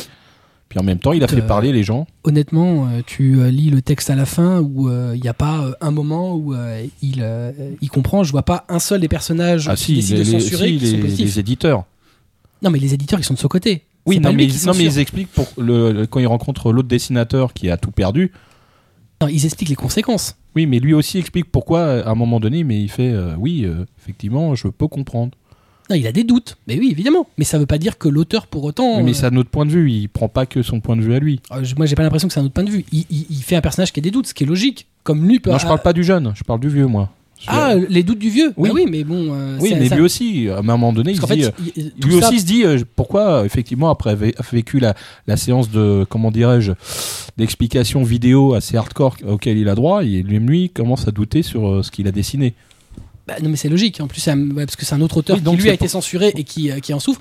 Mais moi, je sens pas forcément le. C'est un personnage qui sert euh, Mikio, qui, doit faire douter le personnage principal. Il a pas d'autre importance si ce n'est que de, euh, de donner un, un environnement, puisque c'est à cause de lui que la censure se, se crée. Oui, mais il a fait parler les deux Parce côtés. que moi, j'ai, final. ah, moi, j'ai absolument pas cette impression-là. ah, plus encore avec le texte qui est à la fin, qui a été écrit pour Tsuitsui, où euh, c'est euh, entièrement euh, un message qui va à l'encontre de la censure. Non, mais le, texte à la fin, c'est juste du texte, c'est pas dans le manga. Non mais c'est pas la question, c'est que le, le- le Ah, texte euh. existe justement et ce manga a été créé suite à cette affaire-là et il n'y a pas un moment où, euh, où euh, il trouve une, une excuse à, à la censure. Ah, qui trou- non, j'ai pas dit qu'il avait trouvé une excuse. Nuance. Moi, j'ai dit qu'il expliquait un point de vue. C'est pas, c'est bah, vis-à-vis de la censure. J'ai pas qu'il dit qu'il excusait, mais, les raisons pour Non, lesquelles ça pourrait être censuré. mais c'est évidemment qu'il y a des raisons pour lesquelles c'est censuré, mais euh, il n'y a, pas deux points de vue différents. Les deux mecs sont du même côté. Il y en a un qui a subi euh, les, les conséquences et l'autre qui va les subir. Mhm. S'il y avait deux parties et deux points de vue, c'est le censeur et celui qui est censuré. T'as pas deux points de vue de mecs qui sont de- du même camp. C'est pas, ça n'a pas de sens.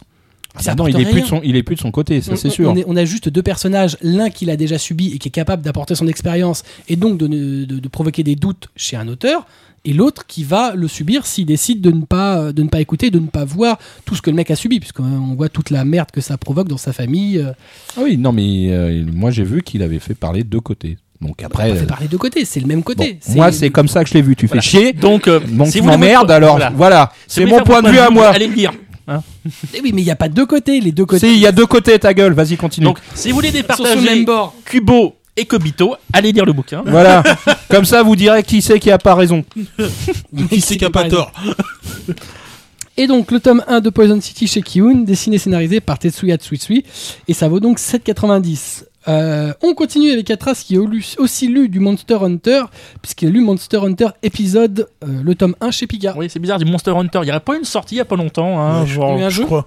genre le- en- la version Ultimate du 4. hein. Ouais. Voilà. Alors donc, contrairement au, à Monster Hunter Epic, là c'est toujours le même dessinateur, Yuta Fuse.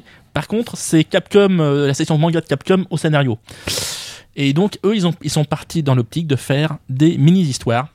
Donc, dans le premier volume, on a cinq histoires. Et c'est peut-être là que le bas blesse.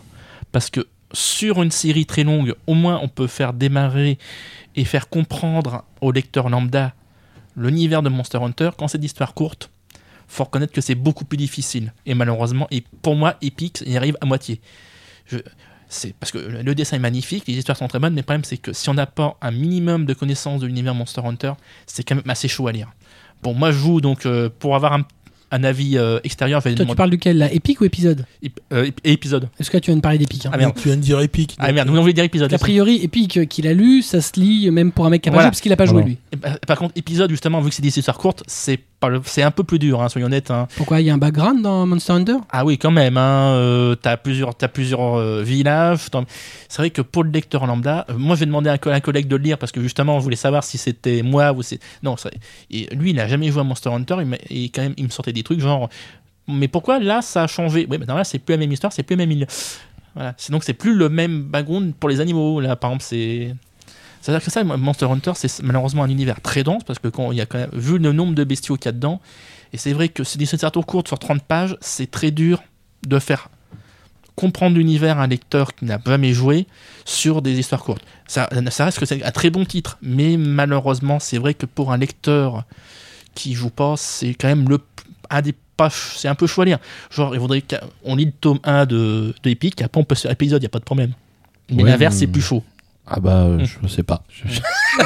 T'as pas lu l'épisode. pas. T'as pas euh, lu l'épisode non. D'accord. C'est ça, le- voilà. Mais c'est vraiment, c'est toujours le cas, c'est toujours assez casse-gueule de faire sur un, sur un univers assez étendu comme c'est une Monster Hunter. Si on fait des séries, enfin, des petites histoires courtes, c'est quand même très chaud pour n'importe quelle série. Si, si on a un univers assez étendu, de faire des mini-histoires et que n'importe qui puisse les lire facilement. Donc c'est réservé en gros à ceux qui jouent. Celui- Celui-là est plus réservé Celui-là, à ceux c'est plus jouent. destiné à ceux qui jouent, malheureusement, ouais. Très bien. Mais c'est très bon, c'est parce que c'est toujours Yuta Fuse au dessin, de toute façon. Oui, c'est le même, euh, même dessinateur. Voilà. Donc le tome 1 de Monster Hunter épisode chez Pika, donc dessiné par Ryuta Fuse et scénarisé par la section manga Monster Hunter. Waouh. Voilà. Rien que ça, chez Capcom, il y a une section La manga section manga Monster Hunter. Hunter. La section Monster. C'est ça. Et ça vaut 7,20€. On continue avec Kobito qui a lu le premier tome des Misérables chez Kurokawa. Hmm, ouais, alors je. Bon, Ok. je vais pas vous faire l'affront de faire un résumé, mais quand même. Un petit euh, peu quand même. Voilà. Un petit. En 1795, la Révolution française est terminée, mais rien n'a changé. Les riches sont toujours plus riches et les pauvres toujours dans la misère. Jean Valjean est un jeune homme qui trime pour gagner un maigre salaire pour nourrir les huit membres de sa famille. Son travail de saisonnier démondeur euh,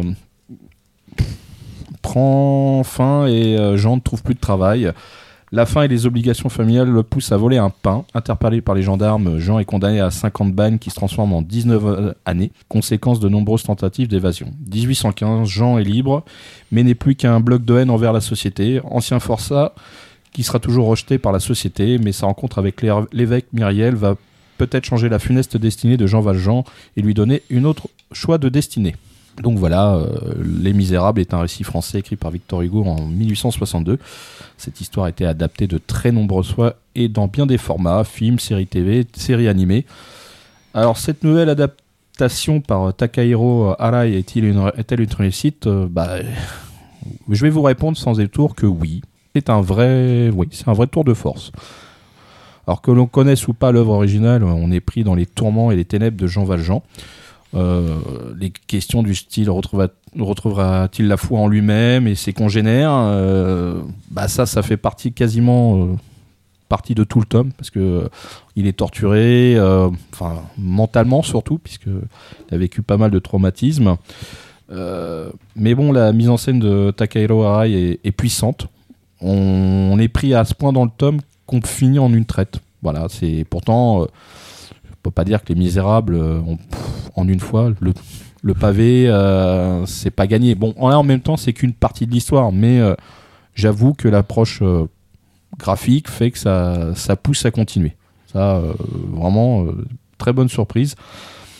Graphiquement, c'est fin, c'est détaillé. D'ailleurs, c'est la, la force de ce titre, ce sont les expressions des personnages et les émotions transmises au lecteur.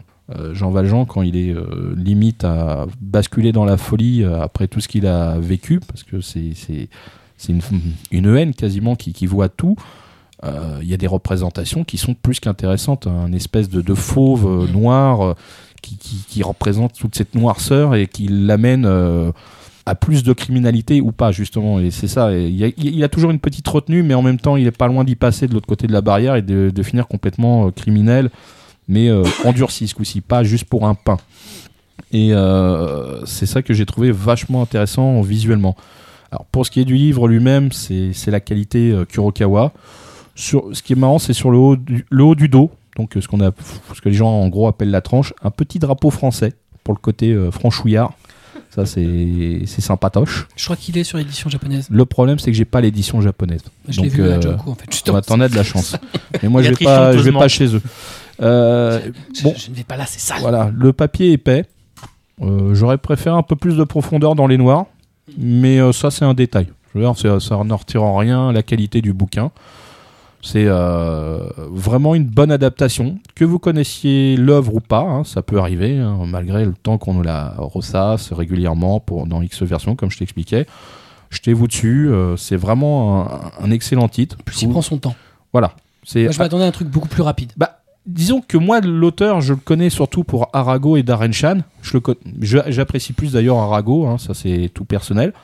Et euh, je l'attendais pas là du tout pour Mm. ce genre. Et euh, bah merde, il s'en sort super bien l'auteur. Il prend tout son temps, il fait vraiment. euh, C'est des arcs. Mm. Et euh, il a Il le développe bien. ouais ouais la, la- la conclusion avec Jean Valjean, elle est juste, elle te prend au trip, Mm. elle est bien. Et euh, donc euh, le tome 1 est vraiment excellent. euh, et puis vivement le tome 2 quoi. En plus, Et- indépendamment du fait que c'est une œuvre de Victor Hugo, honnêtement, ça pourrait se lire comme n'importe quel manga avec une touche historique. Oui, C'est sans- justement Sans forcément être une adaptation. hein. Non, c'est un. Bon manga. C'est un bon manga. C'est, ça aurait pu être écrit, oui, effectivement, par l'auteur de base, sans, sans avoir une référence aussi canonique, on va dire. Et euh, bah, c'est cool. Puis en- par contre, c'est euh, à première vue, ça va être des arcs parce qu'on est déjà à 4 ans en cours au Japon, donc euh, risque d'être un peu long, ce qui est normal puisque l'œuvre elle-même n'est pas très courte. Ah, mais justement, c'est là que j'avais j'avais peur d'une adaptation très courte où euh, tout allait être Condensé. super Condensé. condensé. Ouais. Euh, vraiment une adaptation, euh, genre, euh, ah ouais, je fais un truc avec un, d'un gros bouquin, mais non, là, il fait vraiment le temps. C'est un peu, ça me donne l'image de Vagabond. Ouais. bah, L'auteur prend le temps de développer euh, le récit comme il a envie qu'il soit. Euh, voilà, faut vraiment que les personnages euh, prennent leur ampleur comme un bon personnage de manga. Oui, puis je pense que la France a fait vendre au Japon, donc euh, on va être tranquille, on va faire ça. D'ailleurs, c'est marrant parce que l'édition japonaise, c'est le même logo, c'est marqué pareil, les Misérables, en gros comme ça. Ah ouais, mais c'est. Bah oui, c'est français, monsieur. C'est la qualité. hein. C'est- C'est de chez nous. Mais que chez eux. Ah bien. C'est mal. Très bien. Donc le tome 1 de Misérable, très bon manga chez Kurokawa auquel on s'attendait pas, mais qui est très bien réalisé, dessiné par Takahiro Arai d'après l'œuvre de euh, Victor Hugo. Voilà. Et ça vaut donc 7,65€. Oui, et puis ça n'a rien à voir avec le sketch des inconnus, euh, les miséroïdes. Les miséroïdes. Voilà. Tiens ta mouche merteuil Voilà. Voilà, on termine euh, avec euh, nos chroniques, avec une chronique non pas de manga, mais de light novel, puisque j'ai lu le tome 1 du roman de Sword Art Online. Alors, euh, SAO, c'est dans un futur proche. Une firme vidéoludique va lancer un nouveau MMORPG qui s'avère révolutionnaire, appelé Sword Art Online. Ce jeu a la particularité d'immerger totalement le joueur grâce à un casque dédié. Kirito, qui était joueur de la version bêta, se lance une nouvelle fois à l'assaut du jeu le jour de sa sortie officielle. Mais, pas de chance, surprise, il est devenu impossible d'en sortir. Le maître du jeu a décidé d'empêcher toute déconnexion et a changé les règles du jeu.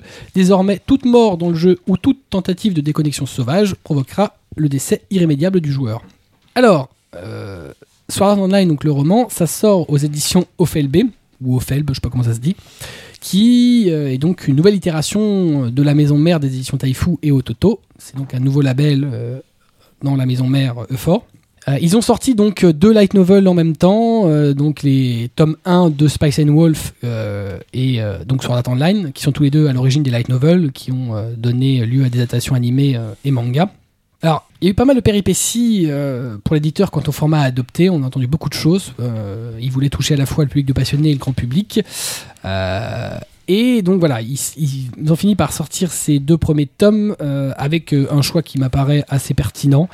Euh, c'est un format 21 par 14, donc c'est un poil moins qu'un 5. Ça fait 514 pages, dont 16 en couleur. Et ça, c'était pas gagné à l'avance, puisqu'ils n'étaient pas du tout sûrs d'inclure les pages en couleur à l'origine, de peur de, de faire fuir le grand public. Donc évidemment, par contre, pas de surjaquette. Euh, on est vraiment dans une édition occidentale habituelle pour un public euh, habitué au roman, au niveau forme extérieure et, et au niveau format. Alors l'édition française de ce tome 1, ça rassemble l'ensemble de la partie Encrad, euh, qui au Japon est divisée en deux volumes. Donc ça correspond à tout le premier arc en un seul tome. Et ce sera a priori le cas sur tous les, les arcs suivants qui sont en deux volumes comme ça. Alors, l'histoire contée dans le, dans le roman, c'est la même que celle de l'adaptation animée, euh, qui suivait assez fidèlement l'histoire. Donc il n'y a pas beaucoup de surprises pour ceux qui ont vu.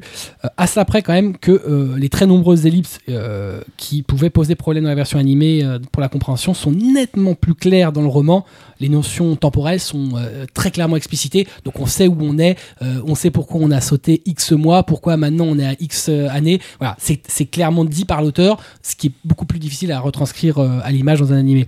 Donc on n'est pas, n'est pas perdu. On sait, voilà, il le dit qu'il a passé X temps, qu'il y a des choses qui se sont passées, que le mec a pris l'expérience, qu'il est à tel niveau, qu'il a fait telle chose. Euh, et euh, voilà, c'est très clair. Ce qu'on peut faire dans un roman, euh, a été- cette partie-là a été très très mal adaptée en animé. Ça a perdu d'ailleurs certains spectateurs. N'est-ce pas, Blackjack?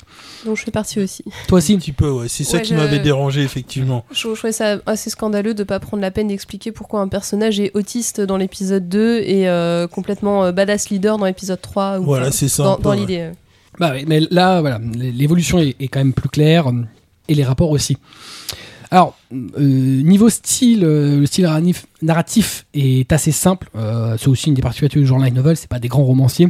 On pourrait d'ailleurs faire un parallèle avec ce qu'on appelle chez nous le roman de gare, mais ça se laisse bien lire tout seul. Le texte n'est pas lourd, il est fluide, il est plutôt bien maîtrisé et l'adaptation est propre. J'avais peur moi de ce côté-là parce que bon, euh, traduire un manga et traduire un, roman c'est quand même euh, bien autre chose. Mais l'éditeur a bien fait les choses, il a bien choisi les bonnes personnes, c'est bien adapté, c'est clair, euh, ça se lit vraiment facilement.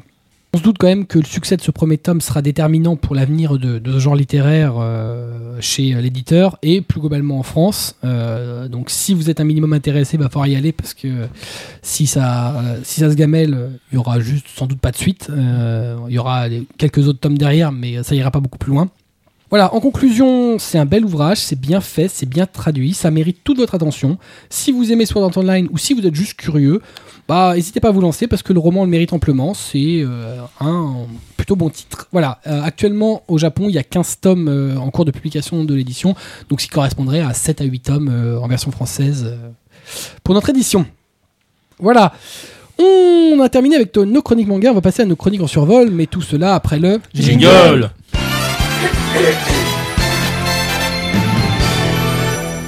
Ça te dérange pas de tousser pendant mon jingle, toi? Tranquille. Elle est morte Elle est morte, colonel. Bravo, C'est pas ma guerre Problème de chat. Très bien, Jésus 2, le retour. Bref, c'est une édition spéciale inconnue. J'irai là-bas. Allez voir, là Allez voir si j'y suis. Il y a l'air. Oh putain. Ça vous la coupe. C'est pas bien, j'ai des images, c'est pas bien. Je suis sûr qu'elle sait même pas ce que c'est, regarde la tête qu'elle fait. Désolé, je poker face complètement. Ah ouais, là. Il distribue des pains Mais j'ai une vague notion. hein, Ah bah mais- c'est- sûr que tes références à base de Cyprien, hein, c'est autre chose. Hein. Ah non, ça c'est sale, je touche pas à ça, désolé. Pardon. Bref, on commence avec Blackjack qui a lu le tome 5 de Magical Girl of the End chez Akata. Oui, chez Akata, donc euh, le, le navire étendard de leur euh, collection euh, What the Fuck. Donc c'est, j'ai trouvé ce tome euh, toujours aussi euh, dans la même veine que les autres. C'est-à-dire? Ah bah délirant, des, Ah. morts, de, des morts de partout. euh, voilà, des, des révélations quand même, euh, quelques quelques révélations, même si. euh, Un héros euh, qui n'en est pas un. Ah, où ça? Ouais, ah bah oui, Tu ça dépend quel est le. pédophile? Ça dépend. C'est lui le nouveau héros. Ouais, c'est lui le héros, ouais. Ah ouais, le, le, pa- le passage quand il se bat contre euh, contre la, la Magical, ouais, celui-là il est juste il est juste énorme. Et l'autre euh, l'autre héros officiel, euh, on sait pas où il est. on sait pas ce qu'il fait là. Le pire, c'est que le flic devient super, Super charismatique. C'est hallucinant. c'est un gros perf Ah dégueulasse. ouais. Et en fait, il devient super classe. Et l'autre et l'autre on sait pas. Oh, je sais pas qu'est-ce que je fais? Oh mais non, dégage en fait. Euh, non. euh, non, franchement, euh, c'est toujours aussi euh, toujours toujours aussi agréable à lire. Il y a il y a cliffhanger à la fin, franchement, on a juste une euh, juste une envie euh, la suite. La Pourquoi suite, pas la le tome 6 bientôt Ouais, voilà, c'est ça. Et, et bientôt la fin de la, de la première saison. C'est pas le cinquième, le- la fin de l'arc? Bah, je, je, je, je crois que c'est le prochain. Ah bon Moi j'étais persuadé que c'était celui à la fin de l'arc. La fin de la euh, saison ouais. Bah, peut-être. Je sais que c'est. Peut-être, mais Bah, euh, au, ça au le cliffhanger, hein, franchement. bah, au vu de- au enfin, il y avait déjà eu un cliffhanger avant. hein. Oui, mais là, c'est un. Moi, Ouais. je trouve qu'il est plus gros quand même, hein, celui-là. Celui- Celui-là me semble un peu plus gros, ouais. Ouais. Mais, mais effectivement, ouais, c'est franchement, si, si vous l'avez pas encore lu, euh, allez-y, euh, c'est c'est juste euh, du bonheur. Si, euh, si- tu n'as pas lu euh, Magical Girl of the End, t'as raté ta vie. vie. What the fuck approved. Ah ouais, là c'est et c'est ça porte vraiment bien son titre, son nom. Donc, le tome 5 de Magical Girl of the End chez Akato, ça voici 95, c'est dessiné et scénarisé par le grand malade Kentaro Sato. On continue avec Atras qui a lu euh, Oh, des gros hommes musclés, le tome 2 de Lock Up chez Tonkam. Voilà, donc du catch. Des hommes musclés. Voilà, Qui des hommes musclés qui. su- Bon, alors le problème, c'est que nous, en France, on connaît Vous le. faites peur quand vous dites ça, là, les gars. Voilà. font quoi Qui suent Ah T'as cru qu'ils faisaient T'as quoi rajouté un 7, toi Il T'as rajoutait rajouté un un C. C. Non, Voilà. t'as un problème. T'as un problème. T'as un c'est toi problème. T'as un problème. Oh, c'est- T'as un problème. Oh, c'est moche. T'as un On, problème. on faisait pas Bah- de yaoi, hein. Attends, Non, je crois qu'on parlait d'Okutonoke. ils sucent dans Kutunaka non, ils mettent des doigts. Mon dieu. Là, vois-tu, je pense Bon alors, il y a quoi dans le cup Attends, on attend que, euh, que Ils l'ont récupéré. se récupère. Voilà. Là, on est en train de perdre Kubo, là, vous voyez. Voilà. Franchement, là. Respire. Ils Voilà. mettent des doigts dans le couteau. Bah oui. Voilà. Donc, pas faux. oui, oui, c'est- bon, je vais essayer de continuer, moi.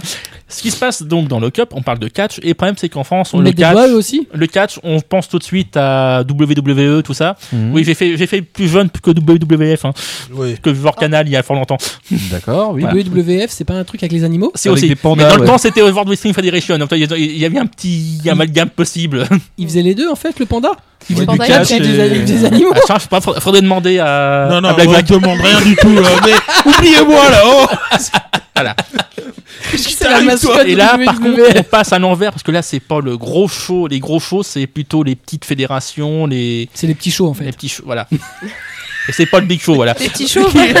Bon, les fêtes, Les ça- gros shows et les petits shows, mais c'est quoi ce qui se passe voilà. On est en train de perdre Kubo là. c'est- là, gros show Marx Et bah du coup, quand même, dans, euh, on a Ça a l'air bien. hein. bah, Tetsuya, enfin. et, Oui. C'est machin. C'est Tetsuya Sawatari Sawatari. qui est toujours un. Ah, j'aime beaucoup quand tu, tu peux me le refaire là. Tetsuya. ce ce- ce Atari Tetsuya Sa- Sawatari. Voilà. Il a pas galéré un peu là quand même? Non. Vas-y, tu me le refais Moins que d'autres. Tetsuya Sawata- Sawatari. voilà. Là, par contre, je me suis planté, t'as raison. voilà. Qui est, qui est vraiment le, pour moi, le maître du, de ce genre-là, de, De du- quoi? Des hommes qui suent? De la baston. de la baston. Combat! Ah, du, du, du, du- Des hommes Du virils free fight. Voilà. Voilà. Ma free enfin, là, c'est fight, pas trop du free fight. Hein. Ah Non, mais on, ben. on reste toujours dans, dans l'idée du combat. C'est Des c'est- combats. Et le. Le euh, catch, c'est pas censé être un truc simulé Oui, normalement. Pas au Japon. Pas au Japon. Ah, ils se mettent des vrais mandales Ah bah, disons que voilà, ils ont pas compris, malades. ils ont pas compris que ça doit- enfin si, c'est un petit peu arrangé Ils ont pas l'avance, capté, mais ils ont pas capté le concept. Non, les gars, en Voilà. fait, vous tapez pas vraiment. On a vu des, des mecs se jeter de, de, de la cage et s'éventrer sur la. Oh, c'est Et dégueulasse. justement, et là c'est le, to- c'est le volume 2, donc avec le gros show qui se prépare, donc avec celui quasiment le no hold barred, il a pas de y règle. a eu des gros shows. Et c'est, bah, le problème, c'est que c'est toujours si bien porté parce que l'histoire, elle est portée par l'action et l'action Elle est portée par l'histoire. L'histoire. Je veux dire, il y en a pas un qui prend le pas sur l'autre. Je veux dire, c'est assez simple dans les, dans, les, dans les trucs de combat, malheureusement, de faire disparaître l'histoire au profit de l'action ou l'inverse. Et là, il arrive à bien concilier les deux, mais alors parfaitement. Donc, c'est vraiment un très bon titre. En plus, c'est pas un genre qu'on a super vu en France, hein, soyons honnêtes. À part KFX Mama, mais j'appelle j'appelle pas ça du. Oh, le titre venu de nulle part, j'y pensais pas celui-là. Bah, si, oh, c'est- bien Ah oui, oui. joué. Ah, il l'a placé. Oh, le gros titre pour Guillaume, ça Un titre pour Cubon Catch Cross Mama Il n'y a pas de mineur dans Catch X Mama, c'est que des gros lolos. Ah, vu- Ah, puis là, il y a- Justement, et c'est- puis là, ça suce, hein, C'est- vraiment. hein. Voilà, c'est pour Cubon. C'est le titre pour Cubon, ça. C'est pour ça. Voilà, donc, mais Ah c'est. ouais, le gros boulard. C'était pas chez Taifu ça Si, si, si. Et Typhus. C'est Typhus. Voilà, c'est juste. Voilà, c'est et, euh, du coup c'est. Bah, c'est justement c'est vu qu'on le voit pas souvent le Voilà. ce genre-là, c'est en plus c'est c'est vraiment un très bon titre. Est-ce qu'il y a encore de la place pour la maladie dedans? Bah disons que on se doute bien que ça va pas bien finir pour quand même le héros, hein, parce que bon. D'accord. Quand ça de la prostate, hein, généralement t'as pas trop de chance de. Ah, Il a spoilé. Il a spoilé Non non, c'était déjà dans le dans le tome 1 donc. Ah oui, euh, c'était le but du tome Attends, 1 d'ailleurs. Il, il a un cancer de la prostate Oui, Ils il- Ils il- n'ont pas fait un prélèvement, un prélèvement euh, Non, mais le mec phase veut pas être soigné. Il veut pas être Il soigné. veut pas être soigné parce que l'argent qui pourrait qui pourrait consacrer à la à l'opération, non, il va le mettre dans sa Non, et puis dans son euh, équipe. la, la thérapie qui, ferait, qui devrait suivre lui ferait baisser ses capacités physiques. Voilà, surtout qu'il est déjà sacrément blessé de partout avec tout ce qu'il a fait et c'est voilà. Mais il continue donc c'est oui, c'est un homme viril. C'est un homme viril, c'est un homme à vrai. Voilà. Donc le tome 2 de Lock Up chez Tonkam, dessiné et scénarisé par Tetsuya Saluatari, ça vaut 7,99. On termine nos chroniques en survol avec euh, Kobito qui a lu Le Collège du Fou Fou Fou, les Oui. premières années, le tome 1 chez fait, Edition. c'est cela même. Alors, euh, début des euh, d'année au collège euh, pour Yui Kawa et sa future meilleure amie Ichie. Yui s'ennuie, elle trouve que tous les élèves euh, sont trop banals, euh, trop formatés, mais c'est à ce moment-là que déboulent telle une tornelle et Kimengumi, euh, des visages d'une rare laideur, complètement dingue, en gros des farfelus. Dès lors, vous découvrirez leurs aventures délirantes et les autres protagonistes tout aussi bizarres.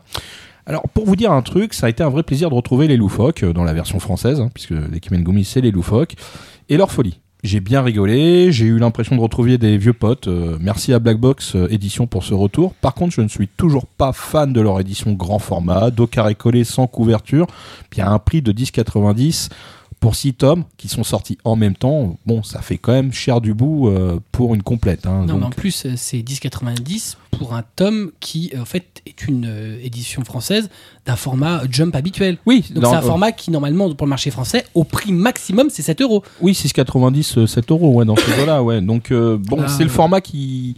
Puis bon, c'est une licence qui a quand même quasi 34 ans. euh, Non, mais d'accord. Enfin, voilà, bon, excuse-moi, mais entre, entre 7 et 11 euros, il y a un peu 4 euros de différence. Oui, et puis c'est puis le format, je l'aime pas quoi. C'est euh, ça, je trouve Bah, que c'est ça pas- va c'est pas, pas du fait tout. pour. euh, Puis en voilà. plus, euh, n'oublions pas que c'est imprimé, euh, c'est euh, avec des, des marges. Il y a des marges dedans. Ah oui. C'est-à-dire que Ouais. les, les- les Il y en a planches, toujours, elles, hein. Euh, non, il n'y en a pas toujours. Là, regarde, il a un manga, il n'y a pas de Ah non, marge. je veux dire, il y en a, il y en a, Ah, il y en a toujours. Ah Chez oui, oui. Black Box, À Black ils n'ont Box, pas arrêté c'est toujours pareil. Ah C'est-à-dire que c'est t'as toujours un espèce, d'entour- un espèce de cadre blanc autour. Est-ce que Voilà. c'est toujours flou ou ça s'est arrangé Non, c'est mieux. Ah, C'est mieux imprimé. Non, non, euh, ils sont bien, mais je, voilà, le format plaît pas. Mais et, moi, euh, personnellement, moi, ça me, moi, ça me bloque de, de voir des marges comme ça. Il y en a eu en plus chez ton cam sur certains la bonne y a idée, c'était de le ressortir parce que ça fait longtemps que c'était pas. Enfin, donc Ouais, c'était inédit. Non, mais attends. dispo, ouais. Euh, Moi, le, le truc que j'ai, c'est que c'est quand même pas donné. J'attendrais quand même une édition un peu plus quali, quoi. Merde, Oui. c'est 11 euros pour un format jump. Enfin, Oui. c'est un format jump à Il l'origine. y a même deux versions de cette Et il n'y édition au Japon. il y a pas de surjaquette. Ah non, pas du tout. C'est juste. jamais chez- 11 c'est, euros, euh, pas de surjaquette. euh, bon, euh, des marges, ça fait quand même. Oui, moi je parle du principe de la bonne idée du titre, mais pas forcément de, de comment ça a été fait. Donc voilà, je suis content pour le titre, mais je suis pas content pour, euh, pour, l'édition. pour de l'édition. Voilà, Je pense qu'ils visent euh, les gens qui connaissent euh, les nostalgiques et qui vont de toute façon mettre le prix et qui ont un budget. quoi. Donc, Ouais, euh, mais- C'est triste parce que du coup, ils cherchent pas du tout à convaincre éventuellement une nouvelle génération ou quoi que ce soit. sur une série de 1980. Mais- euh, Sur, euh, C'est chaud. Puis en plus, euh, ouais. Moi, je trouve qu'on se plaint beaucoup d'autres éditeurs qui font des prix très chers pour des éditions qui, qui valent pas ce prix-là. Mais comparativement, alors je donnerai pas de nom, mais comparativement, excuse-moi, mais là on est dans, dans du tarif de produits luxueux pour du manga, 12 euros un, un- un- un- un format à l'origine qui a été publié dans, en Jump Comics, euh, même édition de Dragon Ball. euh, excuse-moi, mais attends, c'est plus cher qu'un Dragon Ball Perfect. Oui, c'est Ouais. 10,75. Un Dragon Ball Perfect, t'as des, t'as des pages couleurs, t'as une surjaquette, euh, t'as des trucs. Enfin, merde, t'as plus. Et c'est Dragon Ball. Non mais bon, au-delà de ça, plus de- alors, plus de effectivement c'est pas le même tirage, etc. Mais à un moment donné, quand tu vends un produit à ce prix-là, Hmm. bah, faut Ouais, mais c'était mon survol, pas mon coup de gueule. Ça aurait pu l'être, mais tu l'as déjà fait, je crois. You're right. Non mais moi, j'aimerais bien qu'un jour, euh, voilà, euh, Black Box sorte quelque chose un peu plus, voilà, un peu plus manga en fait. Oh, bah, on verra ce On qu'ils vont verra ce qu'ils sortir vont sur faire les sur, Goldo. sur les sur euh, Moi j'ai la- peur que ce soit la même chose. sur Gonagai, on verra bien, mais ce serait vraiment dommage s'il reste sur cette Ah édition. bah à mon avis, euh, voilà, s'il Ouais. continue chez le même imprimeur, ce serait toujours la même chose. Voilà, on a terminé avec nos survols, donc avec le collège Foufoufou, les premières années euh, chez Black Box, qui vaut donc 10,90 par tome, et il y a eu les 6 tomes qui sont sortis d'un coup, dessiné et scénarisé par Motoei Shinzawa. Ouais, c'est vrai. Et puis, euh, ça, ça le nom japonais, c'est Sannen Kimengumi, pour, euh, Oui. juste pour l'équivalent. Voilà, donc euh, on va passer à nos chroniques animées euh, dans On a vu, mais tout cela après le Jingle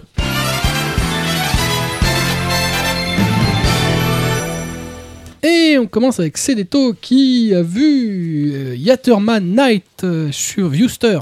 Voilà, sur ce site obscur qui est Viewster. Mais allez-y donc. Du coup, j'ai euh, découvert grâce à toi. Hein. J'ai été regardé, je sais pas possible. Ça existe Ah oui, merde. Euh, donc euh, Yaterman Night ou Yoru no Yaterman en japonais, ça a été fait par Tatsunoko Productions et en fait à l'origine c'est une série originale Yaterman qui date de 1977 et qui a été qui a eu le droit à une nouvelle saison en 2008. c'est les mecs qui font des saisons bien après. Hein. On n'oublie pas. Mais là, c'est dans le cadre euh, d'anniversaire euh, de la Tatsunoko, donc euh, pas de la Ils vont faire un nouveau Judo Boy Une nouvelle saison C'était pas pour les 40 ans de la Tatsunoko qu'ils l'ont fait, je crois. Je crois que c'était ça, non? C'était, Ça avait l'air d'être une section particulière de la Tatsunoko, pas forcément toute la Tatsunoko. Mais en tout cas, en, tout cas ça, ça part bien. Alors donc, on suit l'enfance de Léopard. Le- Léopardo en, en japonais. Léopard. Léopard. Voilà. Euh, qui est entouré de, des deux servants de, de sa mère, donc c'est un peu le mécano et, et le musclé. Euh, et donc, ils vivent à l'extérieur du royaume des Yatarman. Donc, euh, c'est un Yatarman, c'est un peu le héros légendaire euh, qui apparaît dans les, séries antécédentes, en fait. Et, euh, et donc, le Yatarman fait régner la justice et l'abondance dans ce royaume des Yatarman. Mais eux, ils sont dehors. Du coup, la mère de Léopard est en train de clamser doucement. Et elle, elle se dit bon bah je vais aller demander gentiment à Yatarman de me filer des médocs. Et euh, les Yatarman ils font c'est quoi ce, ce truc là qui essaye de passer mon mur Euh, Et puis euh, ils se font tirer dessus. Et euh, donc du coup Léopard là un peu mauvaise. Et euh, elle découvre en fait sur le, au chevet de sa mère que euh, en fait elle est l'héritière des Dorombo qui sont en fait les ennemis euh, ancestraux des, des Yatarman. Et, et donc en fait c'est un peu les c'est un peu la team Rocket de la situation c'est un peu les, les voleurs ridiculisés de la légende et, euh, et du coup elle dit euh, ok très bien donc je vais je vais devenir euh, la, la leader donc euh, des Dorombo qui sont composés donc de la, la fille euh, qui s'appelle Doronjo et des deux des deux euh, des deux compères rigolos Et euh, je veux aller mettre une pichenette à Yatterman. c'est ça. T'es sérieux, il veut mettre une pichenette Alors, en- dans la traduction de Viewster, c'est une chouquette, qui est un, un terme. Je vais leur mettre une chouquette. Et en fait, euh, la chouquette est effectivement synonyme de pichenette, euh, je sais pas, dans un coin paumé de la France. Mais, euh, Ils nous ont trouvé un ch'ti pour faire la trad. en, en vrai, Non, le ça, c'est pas normand par contre, c'est ça le problème. Toi, tu devrais le savoir. c'est un normand? Je sais plus, faudrait que je regarde euh, dans mes vieux trucs. euh, chez moi. Dans va- mon il dictionnaire va- français normand. Non, et puis il va vérifier qu'il est normand. En fait, c'est la... Malheureusement, je le suis. en, en fait, le, le traducteur, c'est PB Safran qui a euh, amené chez nous Le Sanglot des Cigales, qui est un super euh, visual novel. Et, et tu sais, il y avait des pichenettes aussi dans le sanglot Mais écoute, je, je sais pas parce que je l'ai pas fait, c'était très horrifique et j'ai pas pu y toucher, mais il paraît que c'est très bien. T'avais trop peur? Euh, Ah ouais. oui, c'est vrai que t'as peur des trucs horrifiques. oh, c'est vrai, j'oubliais, c'est mignon. I- Higurashi no Naku Colony euh, chez en japonais. Moi j'ai peur quand tu le prononces. Re- revenons euh, Oui, c'était ça la traduction. Ouais, oui. Ouais, j'avais oublié qu'il y avait là, cette traduction française. Inamizawa le village maudit en DVD. Ouais, non, mais c'est. Trop de titres pour un seul truc. Ouais, ouais. Bref, pour en revenir à Yolo no Yatterman, euh, donc en fait c'est hyper dynamique et en fait on oscille entre les éléments un peu enfantins de la série d'origine. Donc en fait les Yatterman euh, vivent dans une fabrique de jouets et donc en fait ils se battent avec des espèces de robots géants qui ressemblent à des jouets d'animaux, donc euh, des cigognes métalliques et des chiens métalliques. Et donc à la fois on a ce côté un peu enfantin et le fait que genre il y a une explosion, les méchants ils volent mais ils sont toujours vivants, tu vois, ils sont juste en mode bon bah on vole c'est pas grave. Et euh, en même temps, il y a un propos hyper sombre sur le fait que en fait, euh, les Yatterman, c'est un peu des connards et qu'ils ils imposent en fait euh, une espèce de dictature sur tous les gens de l'extérieur.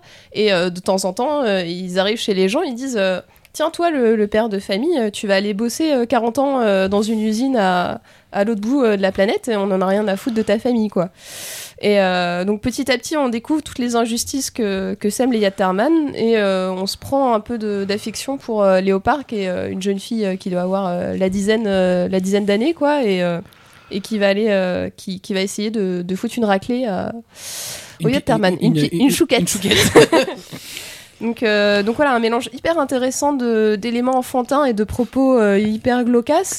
Et euh, ça marche très bien. Et c'est très bien animé au passage. Juste une question, les, les deux les deux compères, ils ont la même tête que dans la série originale parce qu'ils ressemblaient à rien. Ils étaient totalement ridicules. Hein. Ils, ils sont, euh, ils sont encore un peu ridicules, mais, euh, Mais ça fait ont- partie de, de ils ont l'alternance. modernisé Ouais, ouais, quand Ouais, même. En fait, euh, il y, a un- il y a un mélange assez efficace de voilà d'humour, de, de séquences très drôles avec avec ces deux personnages un peu un peu rigolos et un peu décalés. Et, euh, et, les, et les scènes où tu te rends compte de la réalité de leur monde euh, qui, est, qui est un peu terrible. D'accord, ça a l'air très joyeux. Ouais. Chouquette Ouais, des petites chouquettes. Yatterman Night, donc la nuit de la chouquette, sur Viewster. Ah, allez tenter votre chance, c'est vraiment très sympa. C'est ça. Et ce sera fini en 12 épisodes, donc ça c'est pas un gros Euh, bah, investissement. 12 épisodes pour une chouquette. Euh, donc, on continue avec Kobito qui a vu. Oh putain, voilà le titre. Gifu Gi- Dodo. Gifu Dodo, Kanetsu et Keiji. Oui, de ce- derrière ce titre Ah étrange, oui. ce n'est pas chelou Parce que Ah Gifu Dodo, euh, Ça, ça, Ah, on aurait dit un animal bizarre venu d'ailleurs, mais en, non. fait, c'est- en fait, c'est en l'adaptation animée de Keiji. c'est c'est ça. Ah ouais, d'accord. Euh, on l'aurait eu comme ça, moi. euh, C'est un peu du gros ouais, voilà. Bah, ouais, mais bizarrement, euh, j'aurais mis Keiji, j'aurais trouvé tout de suite, tu vois. Oui, ouais. Gifu Dodo, euh, je pensais que c'était un, je sais pas, un, c'est un- un ornithorynque. bon, voilà. Tu l'as à la fin Oui, Et peut-être. Keiji, oui. c'est pas le mec avec un nez en triangle de l'absolu? Non. Triangle de Ah. l'absolu. C'est quoi un triangle de l'absolu? Ouais. C'est un, c'est un nez un peu hardcore, un peu, euh, un peu de Pardieu euh, puissance 3000. Donc ça, c'est Ah, c'est tu un- parles du joueur? Oui, voilà, Ah, oui, non, c'est pas c'est lui. un homonyme, Enfin, on est d'accord. non, non, Keiji, c'est le joueur, euh, le mec qui fait tous les paris possibles voilà, tous c'est les ça. jeux. Non, là, on est dans, plutôt dans le, le Tetsuo Hara- euh, Okuto no Avec Ken. des- D'accord. Des gars bien musclés. Voilà, qui, voilà. qui sont sous les Qui bras. suent. Ouais, ouais. Donc, pour le et résumé, qui se mettent des doigts. non, pas, pas, pas là-dedans. Pas, pas dans celui-là. Pas dans celui-là, je te montrerai l'autre. Voilà. Donc euh, deux anciens généraux de guerre, euh, Kanetsugu euh, Naoe et l'exubérant Keiji Maeda, se remémorent sous la lune euh, tout en dégustant du saké la période Sengoku. Entre récits fictifs sur fond de bases historiques de cette période trouble au Japon, narrés par ces deux grands guerriers pour des pour décor des complots, des intrigues de cours, des batailles épiques et les différents événements auxquels ils ont participé. Voilà, donc en fait c'est un animé tiré aussi d'un manga avec une pseudo. Bon, bah, il y a une partie historique, puis il y a une partie complètement romancée. Hein. C'est pas, c'est pas exactement ce qui s'est passé parce que le Japon ça aurait été autre chose sinon. pense hein, aussi, euh, ouais. Des mecs qui font juste 2 mètres. qui ont des techniques de combat. Bah écoute, le mec, un coup de lance, il tue 1000 gars d'un coup. Tu fais, voilà, bon, euh, on- je pense que les soirées auraient été très vite fait. Hein, euh. Puis les, les chevaux, en fait, c'est des percherons de 3, Voilà, mètres de haut. ouais, c'est ça. Bah, en fait, dedans, il y a, il y a bien euh, le Coco, il est là. Ouais, c'est euh, Coco, il est là, il est là. Mais en fait, le il y en a le roi plusieurs. noir est là. Donc, Il y en a euh, plusieurs aussi. bah, à première vue, font des élevages de très grands chevaux, euh, comme dans Silver Spoon. Hein, Je sais euh. pas, au Japon, ouais, il y a Voilà, ils ont, ils ont pas des poneys. Hein. Donc euh, non, non, le l'animé c'est comme le manga. Enfin, graphiquement. Après, c'est vrai que je me suis aperçu qu'il y avait vraiment des grosses différences. Donc ça, c'est euh, c'est pourquoi l'animé est bien aussi d'ailleurs. On n'a pas l'impression de lire deux fois la même chose ou de voir deux fois la même chose. Et euh, ce, qui, ce qui saute aux yeux tout de suite, c'est la qualité graphique et technique de l'animé de 2013. Euh, c'est franchement, c'est magnifique. Les couleurs pètent, les traits sont fins, les détails des costumes historiques sont vraiment magnifiques. Le parler aussi est vachement important parce que très traditionnel, donc on est, euh, il y a une vraie immersion dans ce Japon médiéval. Il y a quand même un petit, un bémol. Ce sont les personnages principaux euh, que sont euh, Kante Etsuku et, et Keiji. Ils se ressemblent vraiment beaucoup. On a du mal à les différencier. La ouais. différence, c'est les cheveux. C'est le principe du bonhomme Playmo- Playmobil.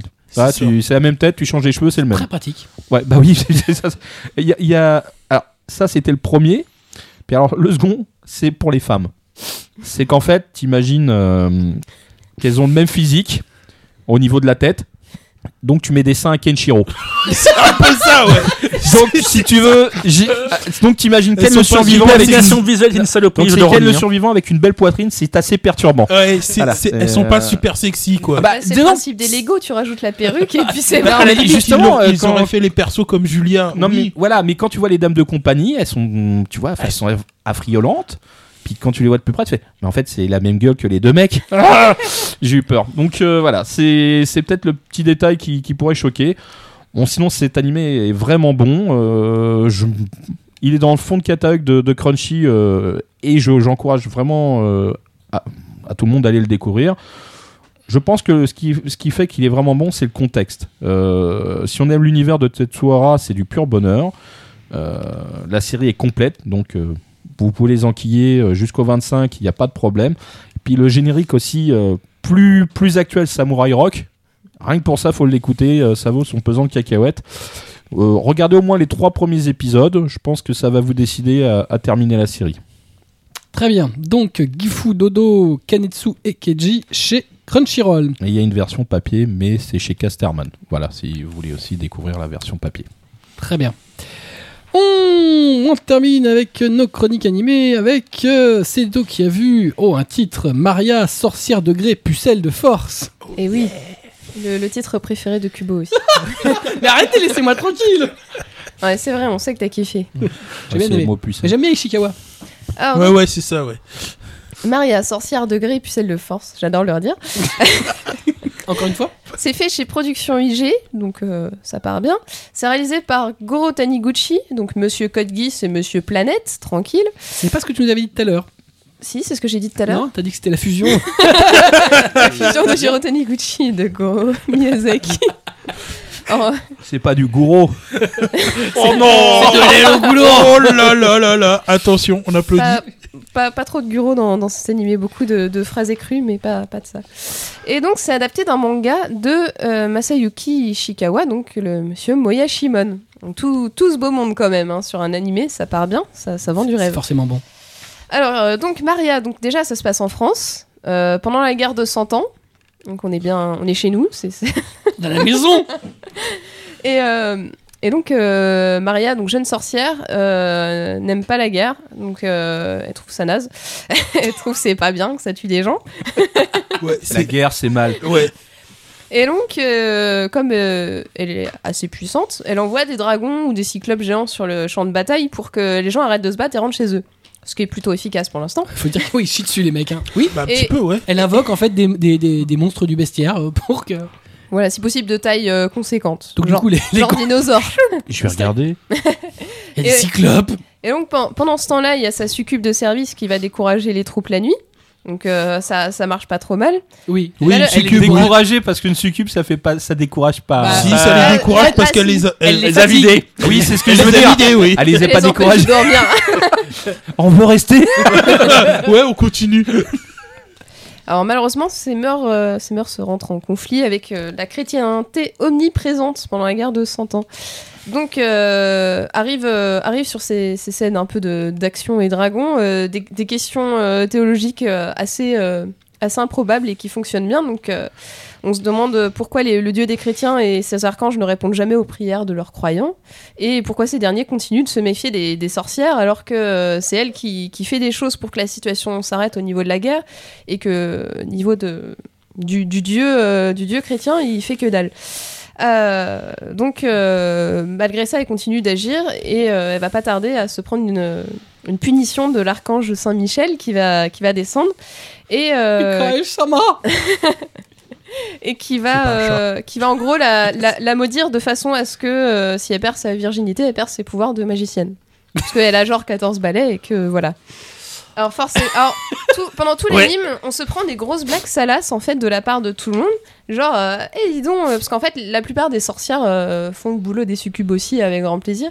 Mais euh, c'est pas son cas. niquer, ouais. Ouais, c'est ça C'est fait. quoi cet anime Mais tu vois rien, Maria, je te tu gré. vois rien. hein. Non, Mais, t'es- mais par contre, ça parle beaucoup. C'est un animé de chez Milky ou quoi Non, Si au moins- parce qu'en fait, tu ne vois vois jamais rien. Il y a rien qui se passe. Ça parle, ça discute, ça raconte que ça nique, mais ça nique pas. Ah d'accord. Ça, c'est co- comme Mike Kane, hein. C'est ceux qui en mangent le, qui- qui en parlent le plus, qui en mangent le moins. Hein. D'accord, ok, tout va bien alors. Et donc, euh, et donc voilà, donc euh, Maria, euh, sorcière de gré pucelle de force, est un récit euh, com- complet, efficace, euh, qui alterne débat, éco- débat théologique, stratégie de guerre et humour salace.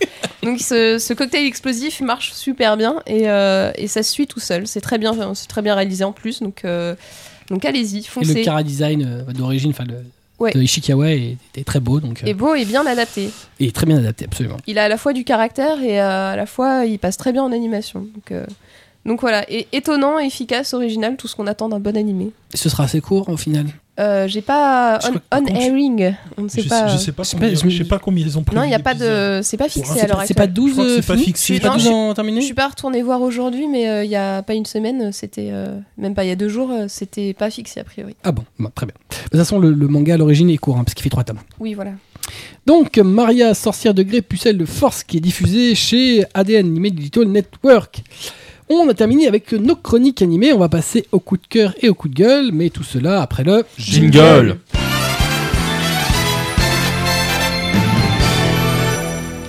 Et on commence avec Sedeto qui va nous parler d'une licence chez Crunchyroll.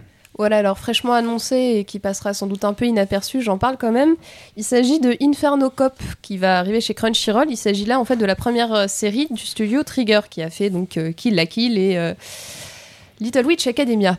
Euh, alors j'ai pas personnellement vu cette série, mais je vois beaucoup de gens qui, euh, qui me disent énormément de bien. Apparemment c'est une mini-série complètement débile euh, de- d'épisodes de 10 ou 3 minutes, je sais plus. Et euh, ça, se, ça se voit tout seul et apparemment c'est une bonne petite bombe euh, délirante. Donc euh, allez-y. C'est pour ça qu'on aime bien Crunchyroll. Ils nous sortent des trucs euh, d'un peu nulle part et Et c'est la série promet. complète d'un coup.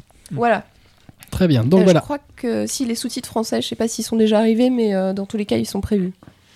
Très bien. Donc Inferno Cop euh, du studio Trigger chez Crunchyroll. On continue avec Blackjack euh, qui va nous parler d'une adaptation animée d'un très gros shonen attendu. Ah oui, d'ailleurs j'ai été un peu surpris de l'annonce, c'est euh, pour l'adaptation animée de One Punch Man. Donc pour l'instant il n'y a pas beau, il y a pas du tout d'infos. Apparemment je crois qu'il y en aura à la fin du mois, parce qu'il y aura une, il y aura apparemment un salon où ils vont donner euh, plus d'infos, notamment sur le, le staff et autres. Il y a juste une image, une image euh, promotionnelle, mais je trouve que c'est une super nouvelle. Moi j'espère que ça permettra un peu de débloquer la situation pour le manga pour la France.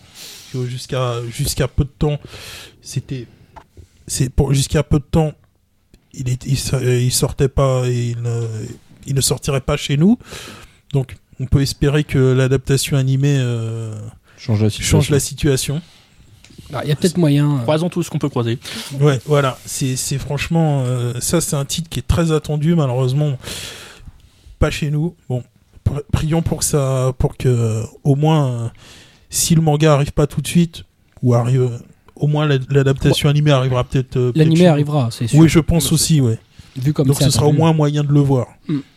Mais tant qu'à faire, si on pouvait avoir le manga, ce serait bien aussi. Ah, le Oui, manga, ce serait bien bien aussi. Euh, moi, mon coup de cœur du mois, c'est l'annonce chez Kurokawa de l'édition de euh, les Heroic Legend of Arslan. Donc, euh, c'est euh, un des autres titres de Hirokomo Arakawa, Hiromu Arakawa, donc euh, Madame Fullmetal Alchemist, euh, Silver Spoon. Et donc, euh, c'est un des titres euh, annoncés pour les 10 ans de Kurokawa. Le premier tome va sortir en France euh, à la mi-mai. Actuellement, il y a trois tomes au Japon. Et bah, ce sera en parallèle de la diffusion de l'animé qui va être diffusé au Japon à partir d'avril. Atras va nous parler de Tetsuya Tsuitsui. Voilà, bah donc une bonne nouvelle pour nous. Enfin, si vous vous dépêchez, parce que à partir du moment où il est diffusé, hein, c'est que au salon du livre, il va être en dédicace. Et c'est juste un grand monsieur qu'on n'avait pas vu depuis très longtemps en France, côté dédicace. Bah, il était venu pour prophétie. Oui, voilà, mais c'était limité quand même. Hein, c'était voilà. Il y a longtemps. Il vient à chacun de ses mangas. voilà. mais, mais, mais, ça fait longtemps. ah, ça fait longtemps parce que moi, attends, c'était pas 2012 Prophétie Euh, Ouais, ça fait trois ans J'ai quoi. l'impression Ah que oui ça fait pas longtemps, moi. Si un auteur qui vient tous les trois ans, c'est il y a longtemps, bon. Oui, mais attends, Ouais, c'est vachement t'as- bien. t'as hein. des gens impatients comme moi qui sont très contents, voilà. Mais il vient pas aussi souvent que Katsura non plus. Mais euh, Hein? il vient pas aussi souvent que Katsura. Katsura? Pourquoi Katsura? Il venait souvent pendant un moment. Oui. Bah, Sakazu, bah, il, est, venu- il est venu moins que Tsutsu au final. Ah oui. Hein? Ah non. Je pense pas, non. Mais il est venu trois fois Katsura. Bon, c'est c'est juste un, là, c'est c'est juste un grand monsieur qui va qui va venir au salon du livre et moi j'en suis très content.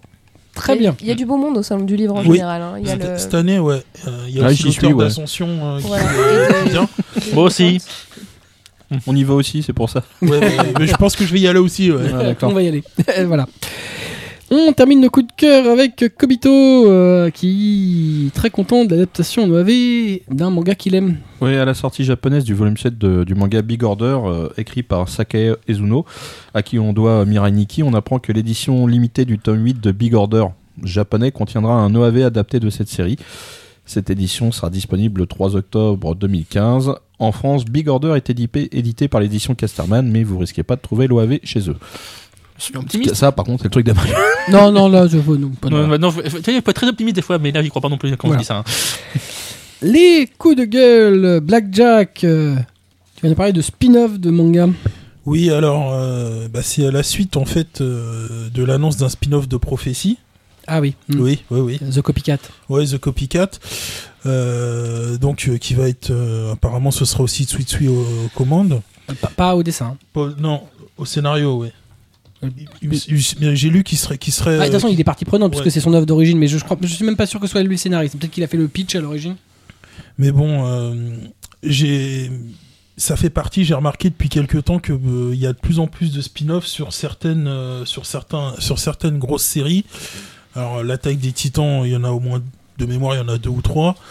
Euh, j'ai vu qu'il y en a aussi pour Terraform Mars. Mm. Je trouve ça un petit peu dommage. Ça, on dirait que ça commence à devenir une habitude dès qu'une série commence à avoir un petit peu de, de succès. Boum, on fait, on fait, euh, on fait du spin-off euh, histoire de se dire on continue à surfer un peu sur la vague. Ah bah ouais, avec la crise, euh, Ouais, avec ouais, la difficulté du monde de l'édition au Japon, crois-moi que. Ouais, je, com- je comprends, je comprends derrière l'intérêt financier. C'est juste que c'est dommage après euh, que que finalement ça laisse pas de place à de la création. Mais si ça fonctionnait pas. ouais, si ça fonctionnait pas. pas, il le ferait pas. C'est, C'est euh, un peu le serpent qui se mord la Mars queue. à l'école euh, ou euh, les aventures euh, des joyeux euh, lycéens d'attaque des titans. L'attaque des titans, Et ouais. en 4 ouais. cases. voilà, ça, si ça marchait Ouais. pas, bah, il le ferait pas, ça marche. T'as des titans versus Six-Men. Ah merde, ça existe. déjà.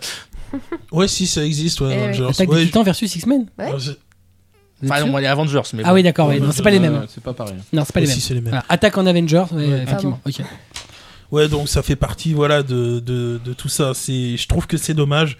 Après, je comprends, je comprends effectivement, mais euh, pour moi, c'est, c'est dommage. Il faudrait peut-être plus de création, mais je vois ça. Voilà. Euh, encore, je pense que le marché euh, français filtre à peu près, euh, Oui. à part quelques exceptions. Mais euh, Bon, Bah, nous, ça fonctionnerait pas, quoi. Tonkam a essayé de nous filer euh, 15 000, 12 000 et, Evangelion. Bon, parce Ah que non, maintenant, ils ont compris qu'il fallait arrêter. Et les codes Geass, ils ont essayé avec Code Geass Bah, aussi. les codes Geass, Les ils ont essayé de le faire tout d'un coup, mais Code Geass, ça n'a fonctionné ni en animé ni en manga. Ouais, donc euh, voilà. Voilà. Bon, bref.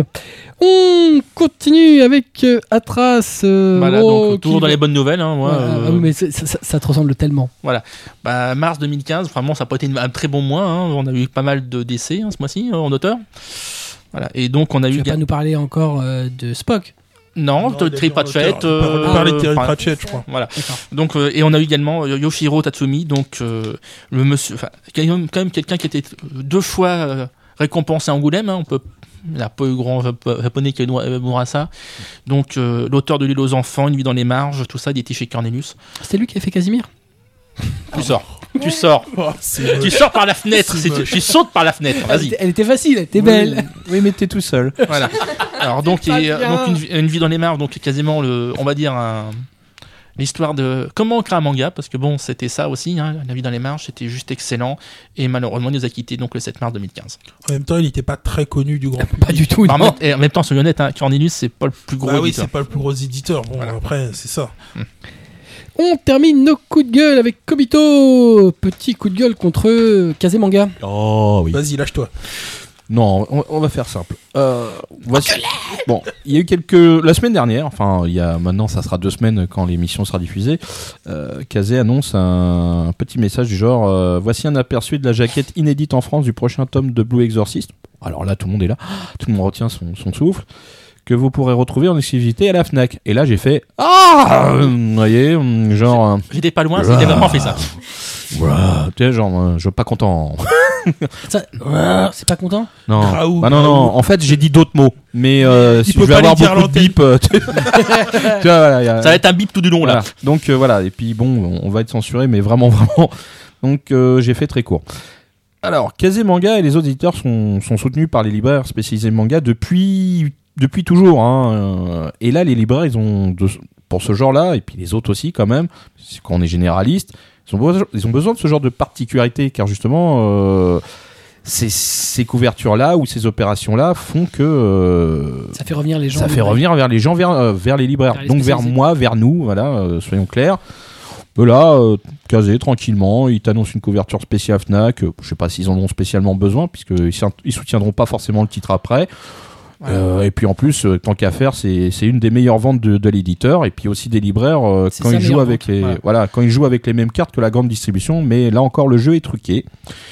Alors, que reste- que reste-t-il en- comme particularité aux libraires Euh, Les opérations bento, euh, les opérations euh, verts? Pff, euh, Même pas, parce que les grandes surfaces sont ces opérations qui coûtent en trésorerie et en stock aux libraires, puisqu'elles ne fonctionnent que sur les titres de fond de l'éditeur et pas sur la nouveauté.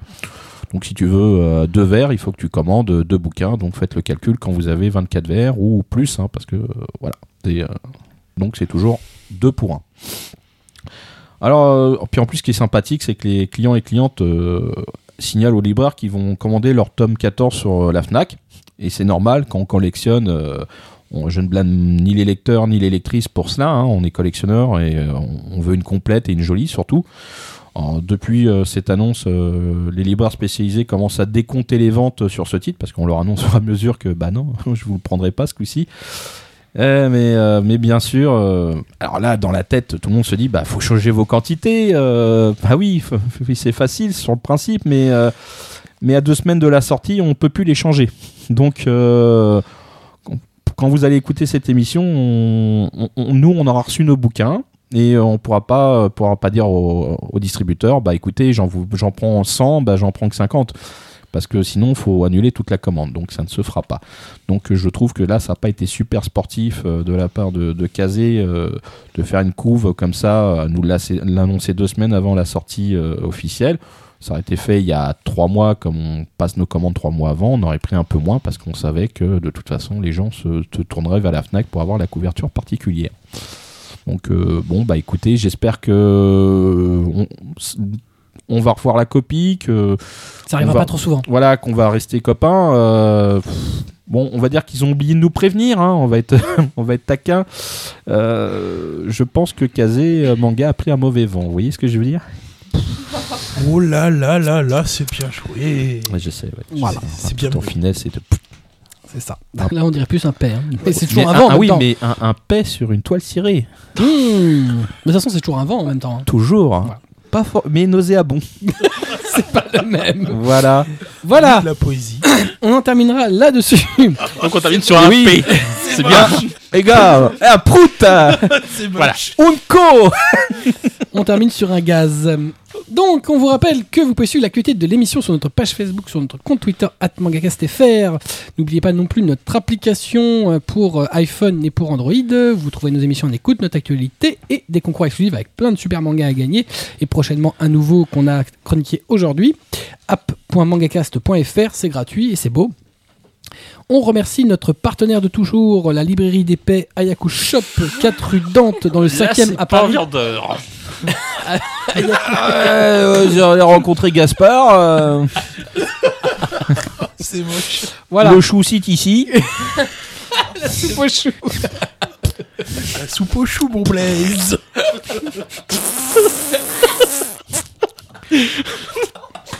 Blaise. L'émission va finir sur 5 minutes de rire, vous préviens là. Et de paix. On l'a totalement perdu. La la la la la la. Ah là là là. Oh là là, dis donc. On les a perdus. Oh là, oh là, là, Oh, la durée. Oh là là, bah, la durée. Hein Bon, vous voyez, euh, nous aussi, on peut faire des trucs super pro classe. euh, on peut le faire. Alors nous ne sommes pas responsables. Euh, hein, euh, euh, euh, euh, hein Et donc, ayakushop.com avec un H comme dans H et non pas dans P. P. Pour gérer vos collections, n'oubliez pas euh, le gestionnaire de collection Manga Sanctuary, manga-sanctuary.com. On n'oublie pas non plus le 25e MangaCast déjà en ligne avec un dossier d'actualité sur Crunchyroll, mangacast.fr slash numéro 25. On vous laisse avec notre ending theme du jour, Philosophy of Dear World, l'opening theme de Junketsu no Maria, alias Maria euh, sorcière. Sorcière de gré, puis celle de force. Ouais, il dit ça en plus avec une belle voix. On, di- on dirait un, un téléphone rose. Euh, donc, oui. D'habitude, c'est c'est Kubo ouais. qui fait. Non, Ah c'est non, Ah non, non. c'est toi. Non, non. euh, donc, Kobito, excusez-moi. Moi, je fais du PQ là. Le- c'est Lotus Time. Joketsu no Maria, donc diffusé chez ADN. Non, tu veux que je chante? Est dans les prés Bref, on se donne rendez-vous le mois prochain pour un nouveau numéro, et puis évidemment un nouveau numéro de Manga Cast. En attendant de se retrouver, comme d'habitude, lisez des mangas, matez des animés, c'est bon pour votre santé. Mangez du chou. On est arrivé au bout du rouleau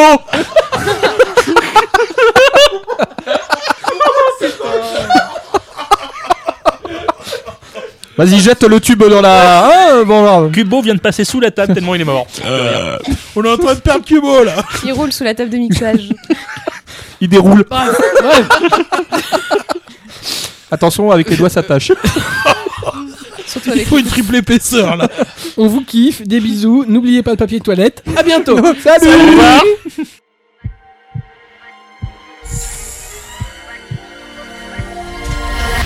私は愛を知った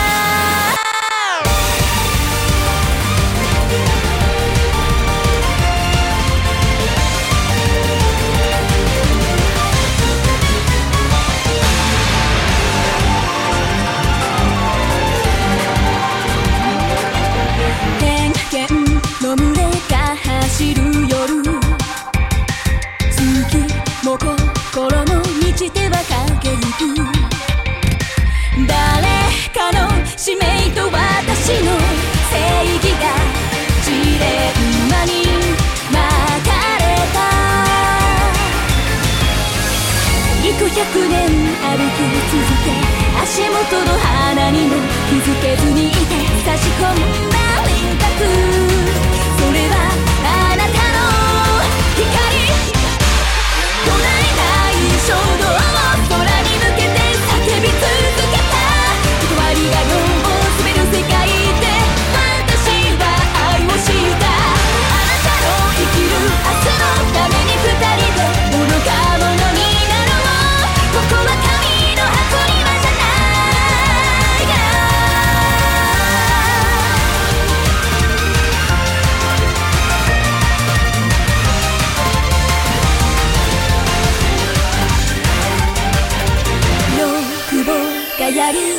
溶合う夜ハートがくきをざわめく風には信じなきゃやってらんないの自分の正しさにすがるように。見守ったり諦めたり助けたりただ祈ったり全てが